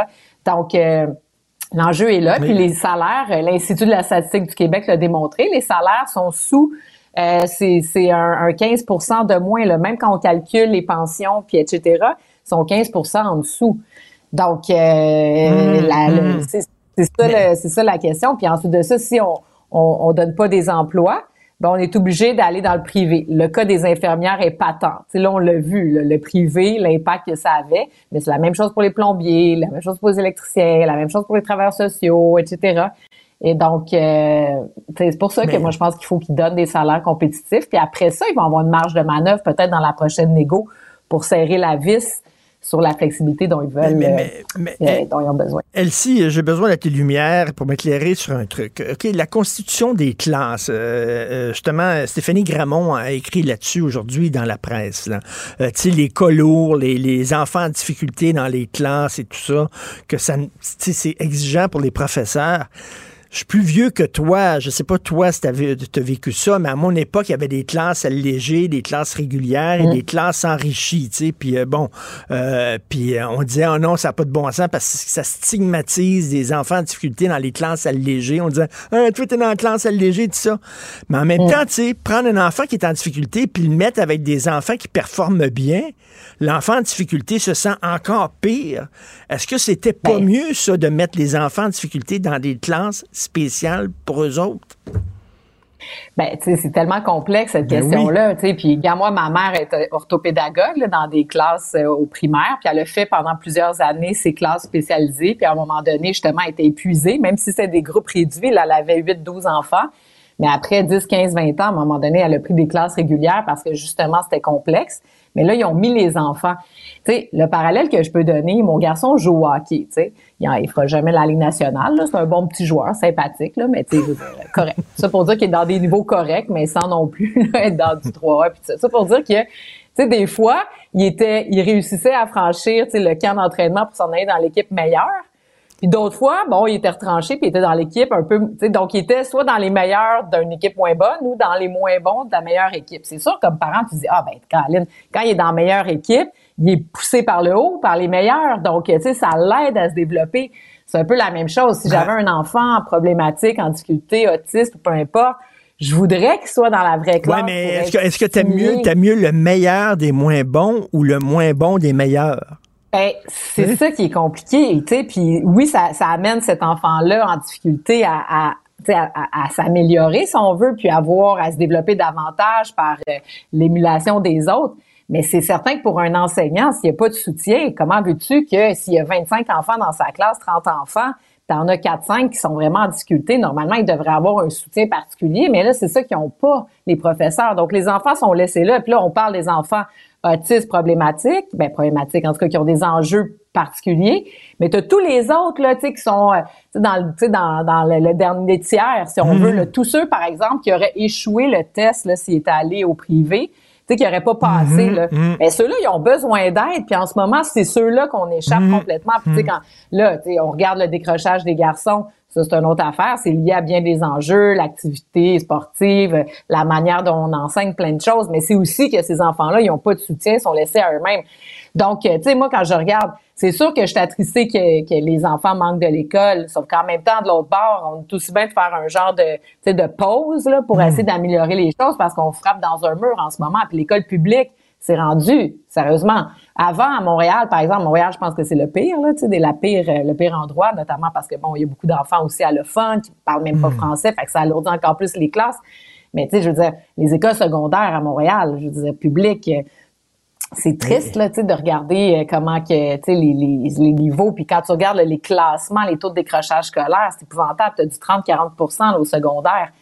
Tu sais donc euh, ceux qui continuent de travailler comme enseignants, c'est des c'est des c'est des saints, qui ont une vocation puis c'est triste parce que les enfants ont pas la même capacité puis moi c'est ce que je trouve plate d'ailleurs là, puis je finis là-dessus, c'est que on- François Legault reconnaît pas l'école à trois vitesses. En partant, il y a l'école à trois vitesses. Il va te promener à Jean Heard, là, qui est une école vraiment Ben oui, top. Là, ben tu oui. rentres là-dedans, les planchers sont quasiment en marbre. Ben c'est oui. beau. Euh, tu t'en vas à Louis-Joseph Papineau.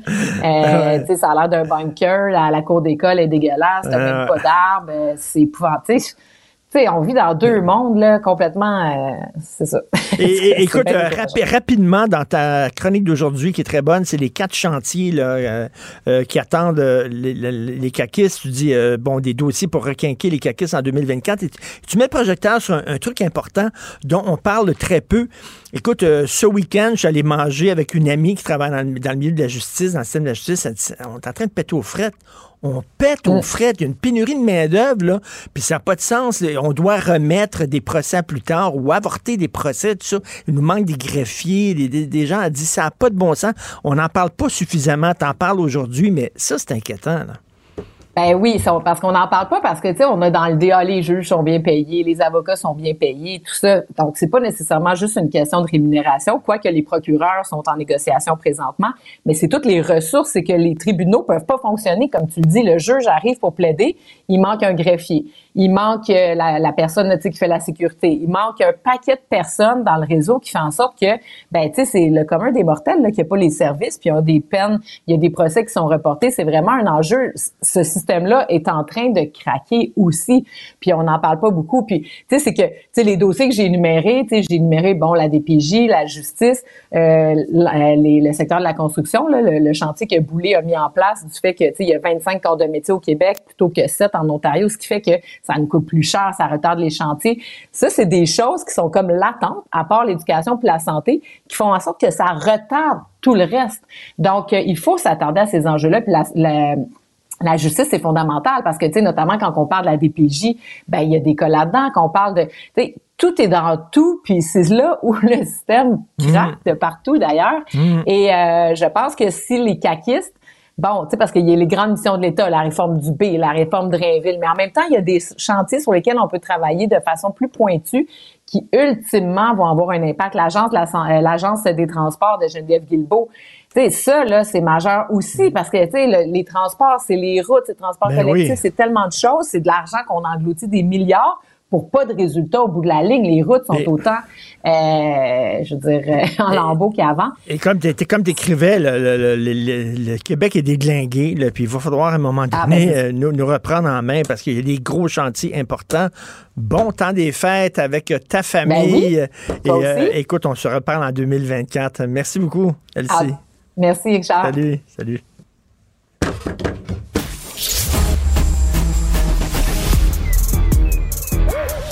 Mathieu Bocoté. Il représente un segment très important de l'opinion publique. Richard Martineau. Tu vis sur quelle planète? La rencontre. Je regarde ça et là, je me dis, mais c'est de la comédie. C'est hallucinant. La rencontre. Bocoté. Martineau.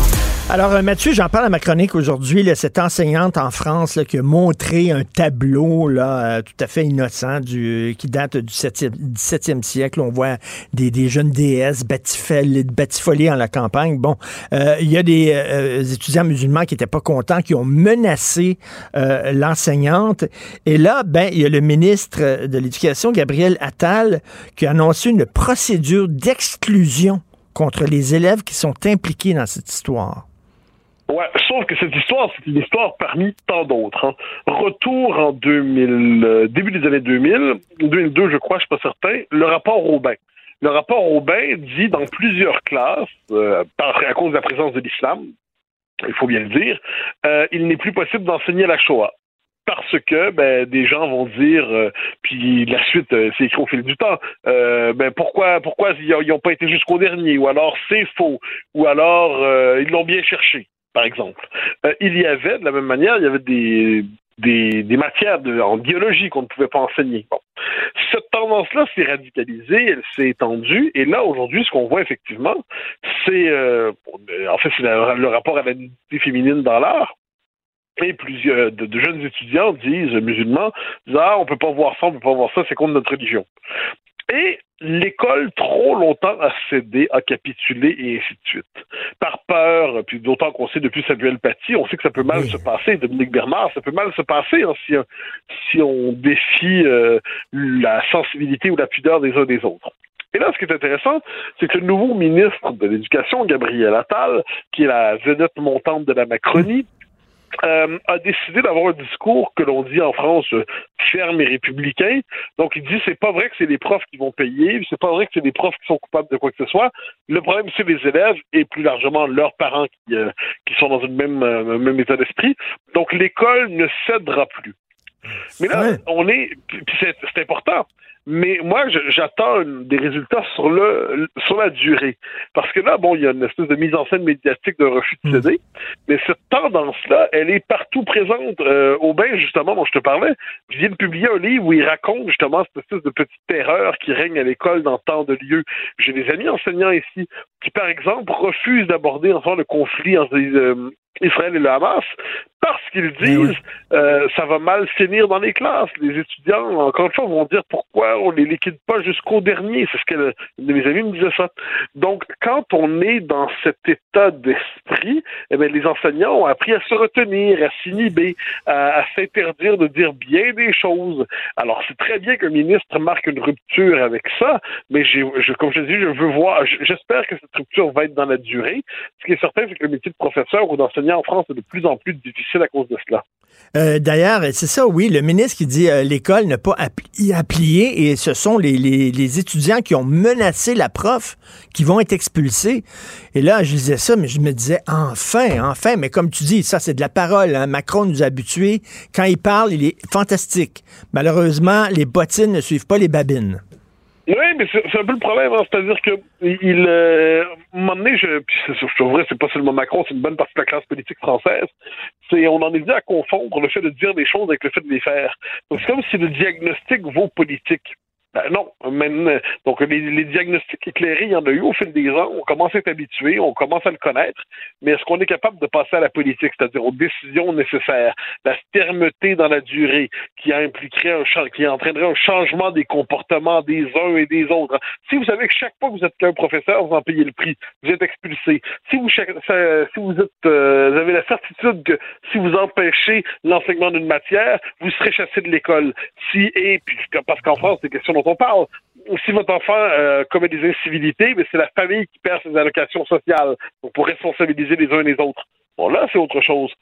Pour l'instant, je, comme je te dis, je suis, j'accueille comme tant d'autres très favorablement le, le jeune ministre Gabriel Attal, mais hmm. je veux voir peut-être dans la durée avant d'applaudir, parce que Jean-Michel Blanquer, entre lui, entre Attal euh, avant Attal, il y a eu euh, Papendiaï, qui est un multiculturaliste ben convaincu. Ben oui, Mais avant ça, il y avait Jean-Michel Blanquer.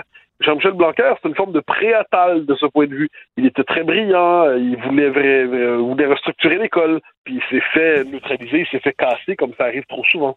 Et qu'est-ce que tu penses de l'école québécoise? Je sais que tu voulais m'en parler.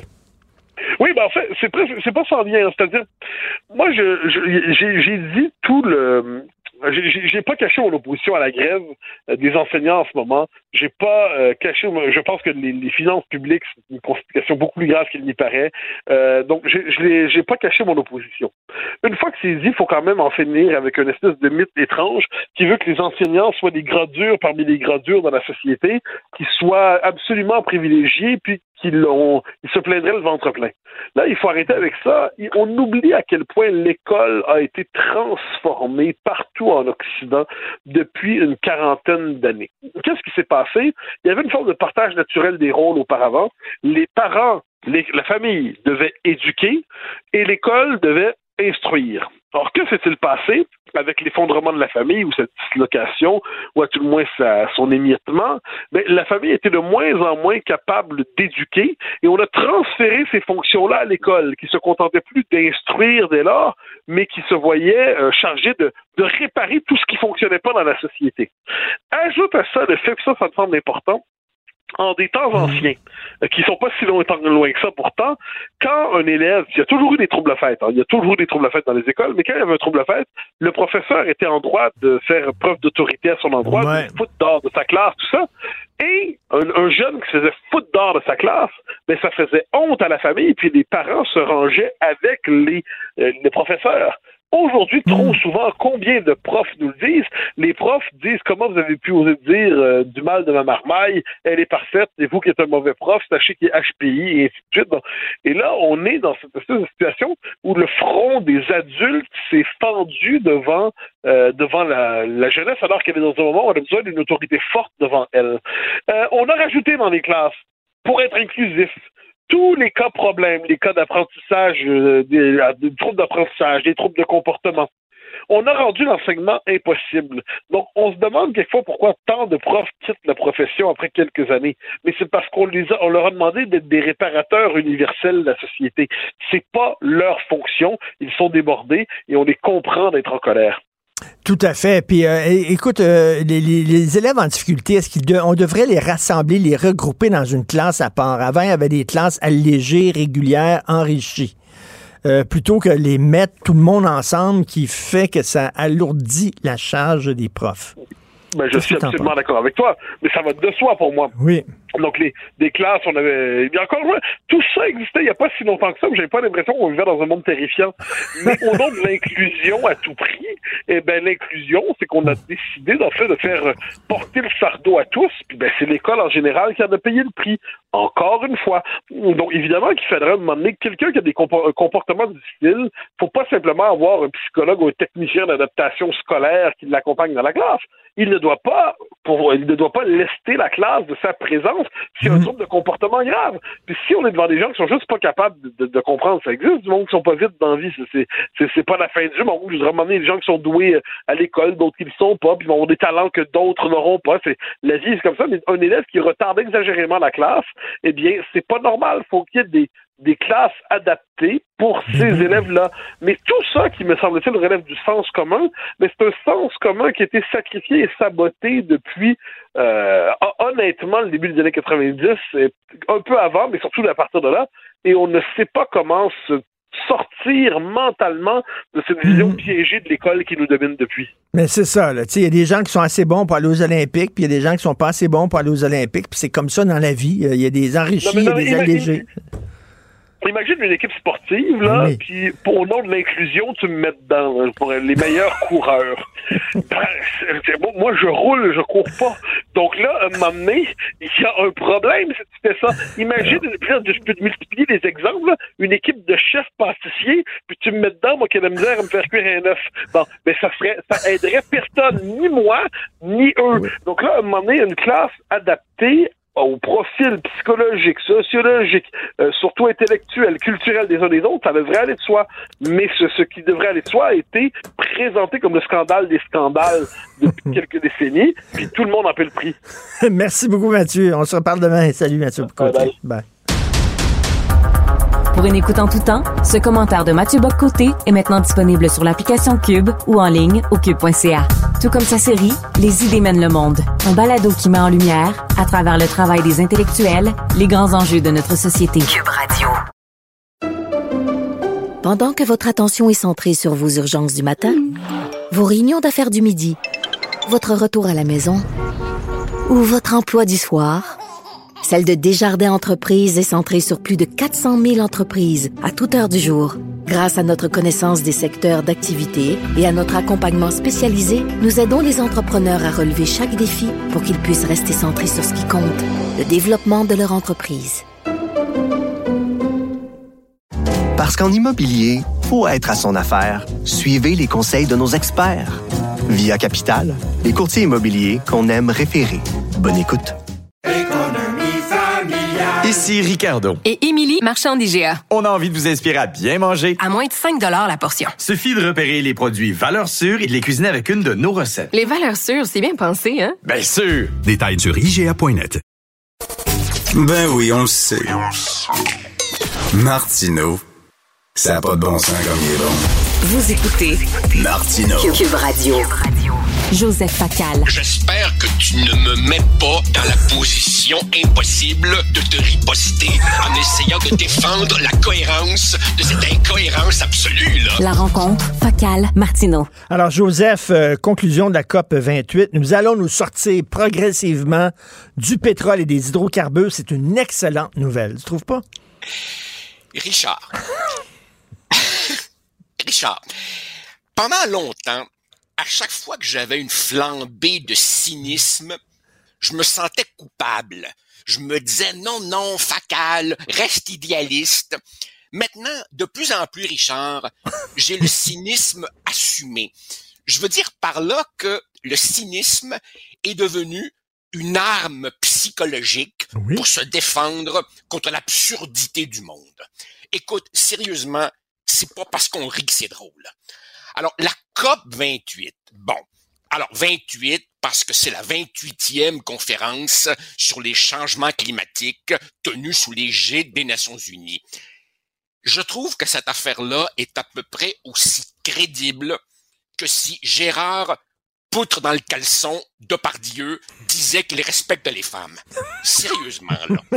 Écoute, ça se passe à Dubaï, aux Émirats arabes unis, un membre de l'OPEP, c'est présidé par Ahmed Al-Jaber, ministre de l'Industrie des Émirats arabes unis. Et, incidemment, à temps partiel, PDG de la Abu Dhabi National Oil Company. Ça, c'est la gang qui dirige. C'est à peu près aussi crédible, ça, que tu te souviens, à l'époque où c'était l'Arabie saoudite qui dirigeait, je pense, le comité des droits humains de l'ONU, là, tu sais, sérieusement. Ils étaient 80 000 ou à peu près. On les amène dans le désert, dans un état pétrolier, dans des hôtels climatisés, dans des avions classe affaires, où ils étudient des documents et des études préparés par McKinsey, la firme de consultants liée au plus grand groupe pétrolier de la planète. Sérieusement, là. Et là, on nous dit que c'est historique.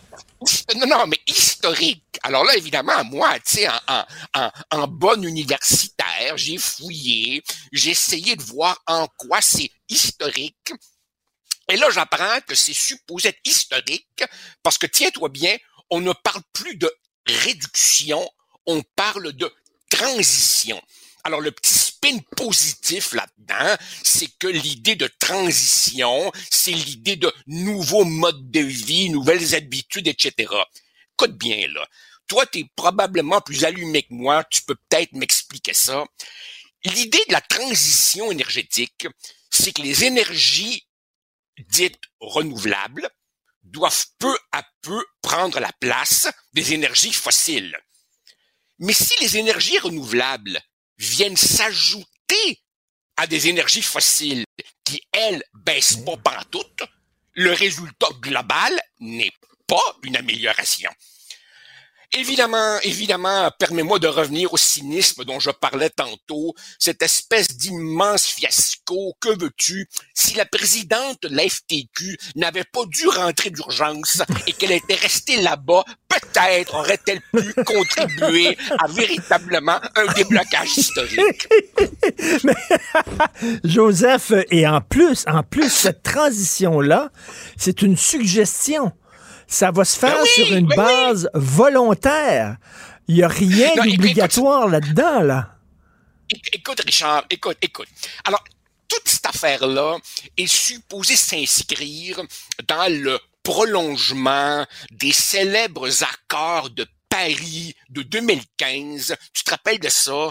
Où on nous avait dit qu'il fallait limiter le réchauffement climatique à simplement 1,5 Celsius d'augmentation de plus. OK. Alors, mes maigres, recherches m'indiquent que pour parvenir à limiter le réchauffement à 1,5 Celsius, il faudrait réduire nos émissions de CO2, écoute ça là, de 48% en 2030, de 48% dans 7 ans, de 50% en 2040, ça c'est à peine dans 17 ans, et de 99% en 2050. Inutile de dire, inutile de dire que ça impliquerait un bouleversement tel de nos habitudes que ça n'arrivera jamais, jamais. Et puis, honnêtement, Richard, honnêtement, on va, on se dire les vraies affaires, vu qu'on est entre nous, là, puis que je sais pas combien de monde nous écoute. Dis-moi, as-tu déjà vu, toi, quelque part en Occident, as-tu des- ou nulle part dans le monde, as-tu déjà vu, toi, une élection gagnée sur le thème de l'environnement? Non. Ce n'est pas une Ben, question de l'urne. Ce n'est Voilà, pas une question ça. de l'urne. Tous les sondages Alors, le alors, évidemment- démontrent, c'est l'éducation, la ça. santé. euh, Bon. Écoute, moi, moi, tu sais, les, les jeunes, les jeunes, je, je veux pas avoir l'air de m'acharner, mais à chaque fois que j'étais à la cafétéria dans l'université, je ne pouvais m'empêcher de trouver que la cafétéria était une cathédrale baroque en hommage au plastique et au styrofoam. Alors, alors, alors que Mais- les mais- nouvelles générations soient plus sensibles que nous, on me permettra d'en douter. Est-ce que tu crois que effectivement la situation est aussi urgente que les militants écolos le disent? Ouh là là. Euh, la situation n'est probablement pas aussi urgente que le disent les alarmistes. Euh, mais cela dit, je crois qu'il y a indéniablement un réel problème. Et je t'avoue que je préfère laisser ça à de véritables experts, ce que je Mm. ne prétends pas être. Tu sais, en matière de, de réchauffement climatique, j'ai à peu près la même expertise que Mathieu, avec qui tu parlais tout à l'heure, en termes de course à pied. Mais je peux te dire une chose, par contre. Si je connais pas grand-chose à l'environnement, j'en connais un bout en matière de politique publique. Alors écoute bien ça. Le Canada, le Canada, champion mondial des donneurs de leçons. Hein? Alors au Canada, nous avons une société d'État fédérale qui s'appelle Exportation et Développement du Canada. Donc c'est une société de la couronne, 100% propriété du gouvernement fédéral. Son but est de stimuler le commerce canadien. Eh ben sais-tu quoi? En 2022, elle a versé 1,3 milliard en prêt, en prêt, avec notre argent en prêt aux entreprises pétrolières et gazières canadiennes. Quant à l'aide publique, l'aide publique sous forme d'assurance à l'industrie pétrolière canadienne, elle était en 2022 à 6,5 milliards de dollars annuels. Écoute, le devoir, le devoir avait calculé lors de l'élection fédérale de 2021 que, sais-tu quoi? L'aide financière publique fédérale à l'industrie pétrolière a été, ici, roulement de tambour, plus élevée pendant les années Trudeau que pendant les années Harper. Plus élevée pendant les années Trudeau que pendant les années Harper. Et ça vient Alors- nous faire la morale. Et ça Hey, vient nous faire la morale. Tout à fait. Écoute, arrête de bouillir parce que tu participes au réchauffement de la planète. Merci beaucoup, Joseph. À demain. Salut, bye. Salut. Merci à la formidable équipe avec qui je travaille à la recherche. euh, Florence Lamoureux, Maxime Sayer, Marianne Bessette. Merci beaucoup. euh, Jean-François Roy à la réalisation, la mise en onde. Jessica Giroux aussi qui est euh, pour nos segments sur les médias sociaux. Et nous allons parler maintenant à Benoît Dutrisac qui prend la relève et nous on se reparle demain 8h30. Passez une excellente journée. Cube Radio.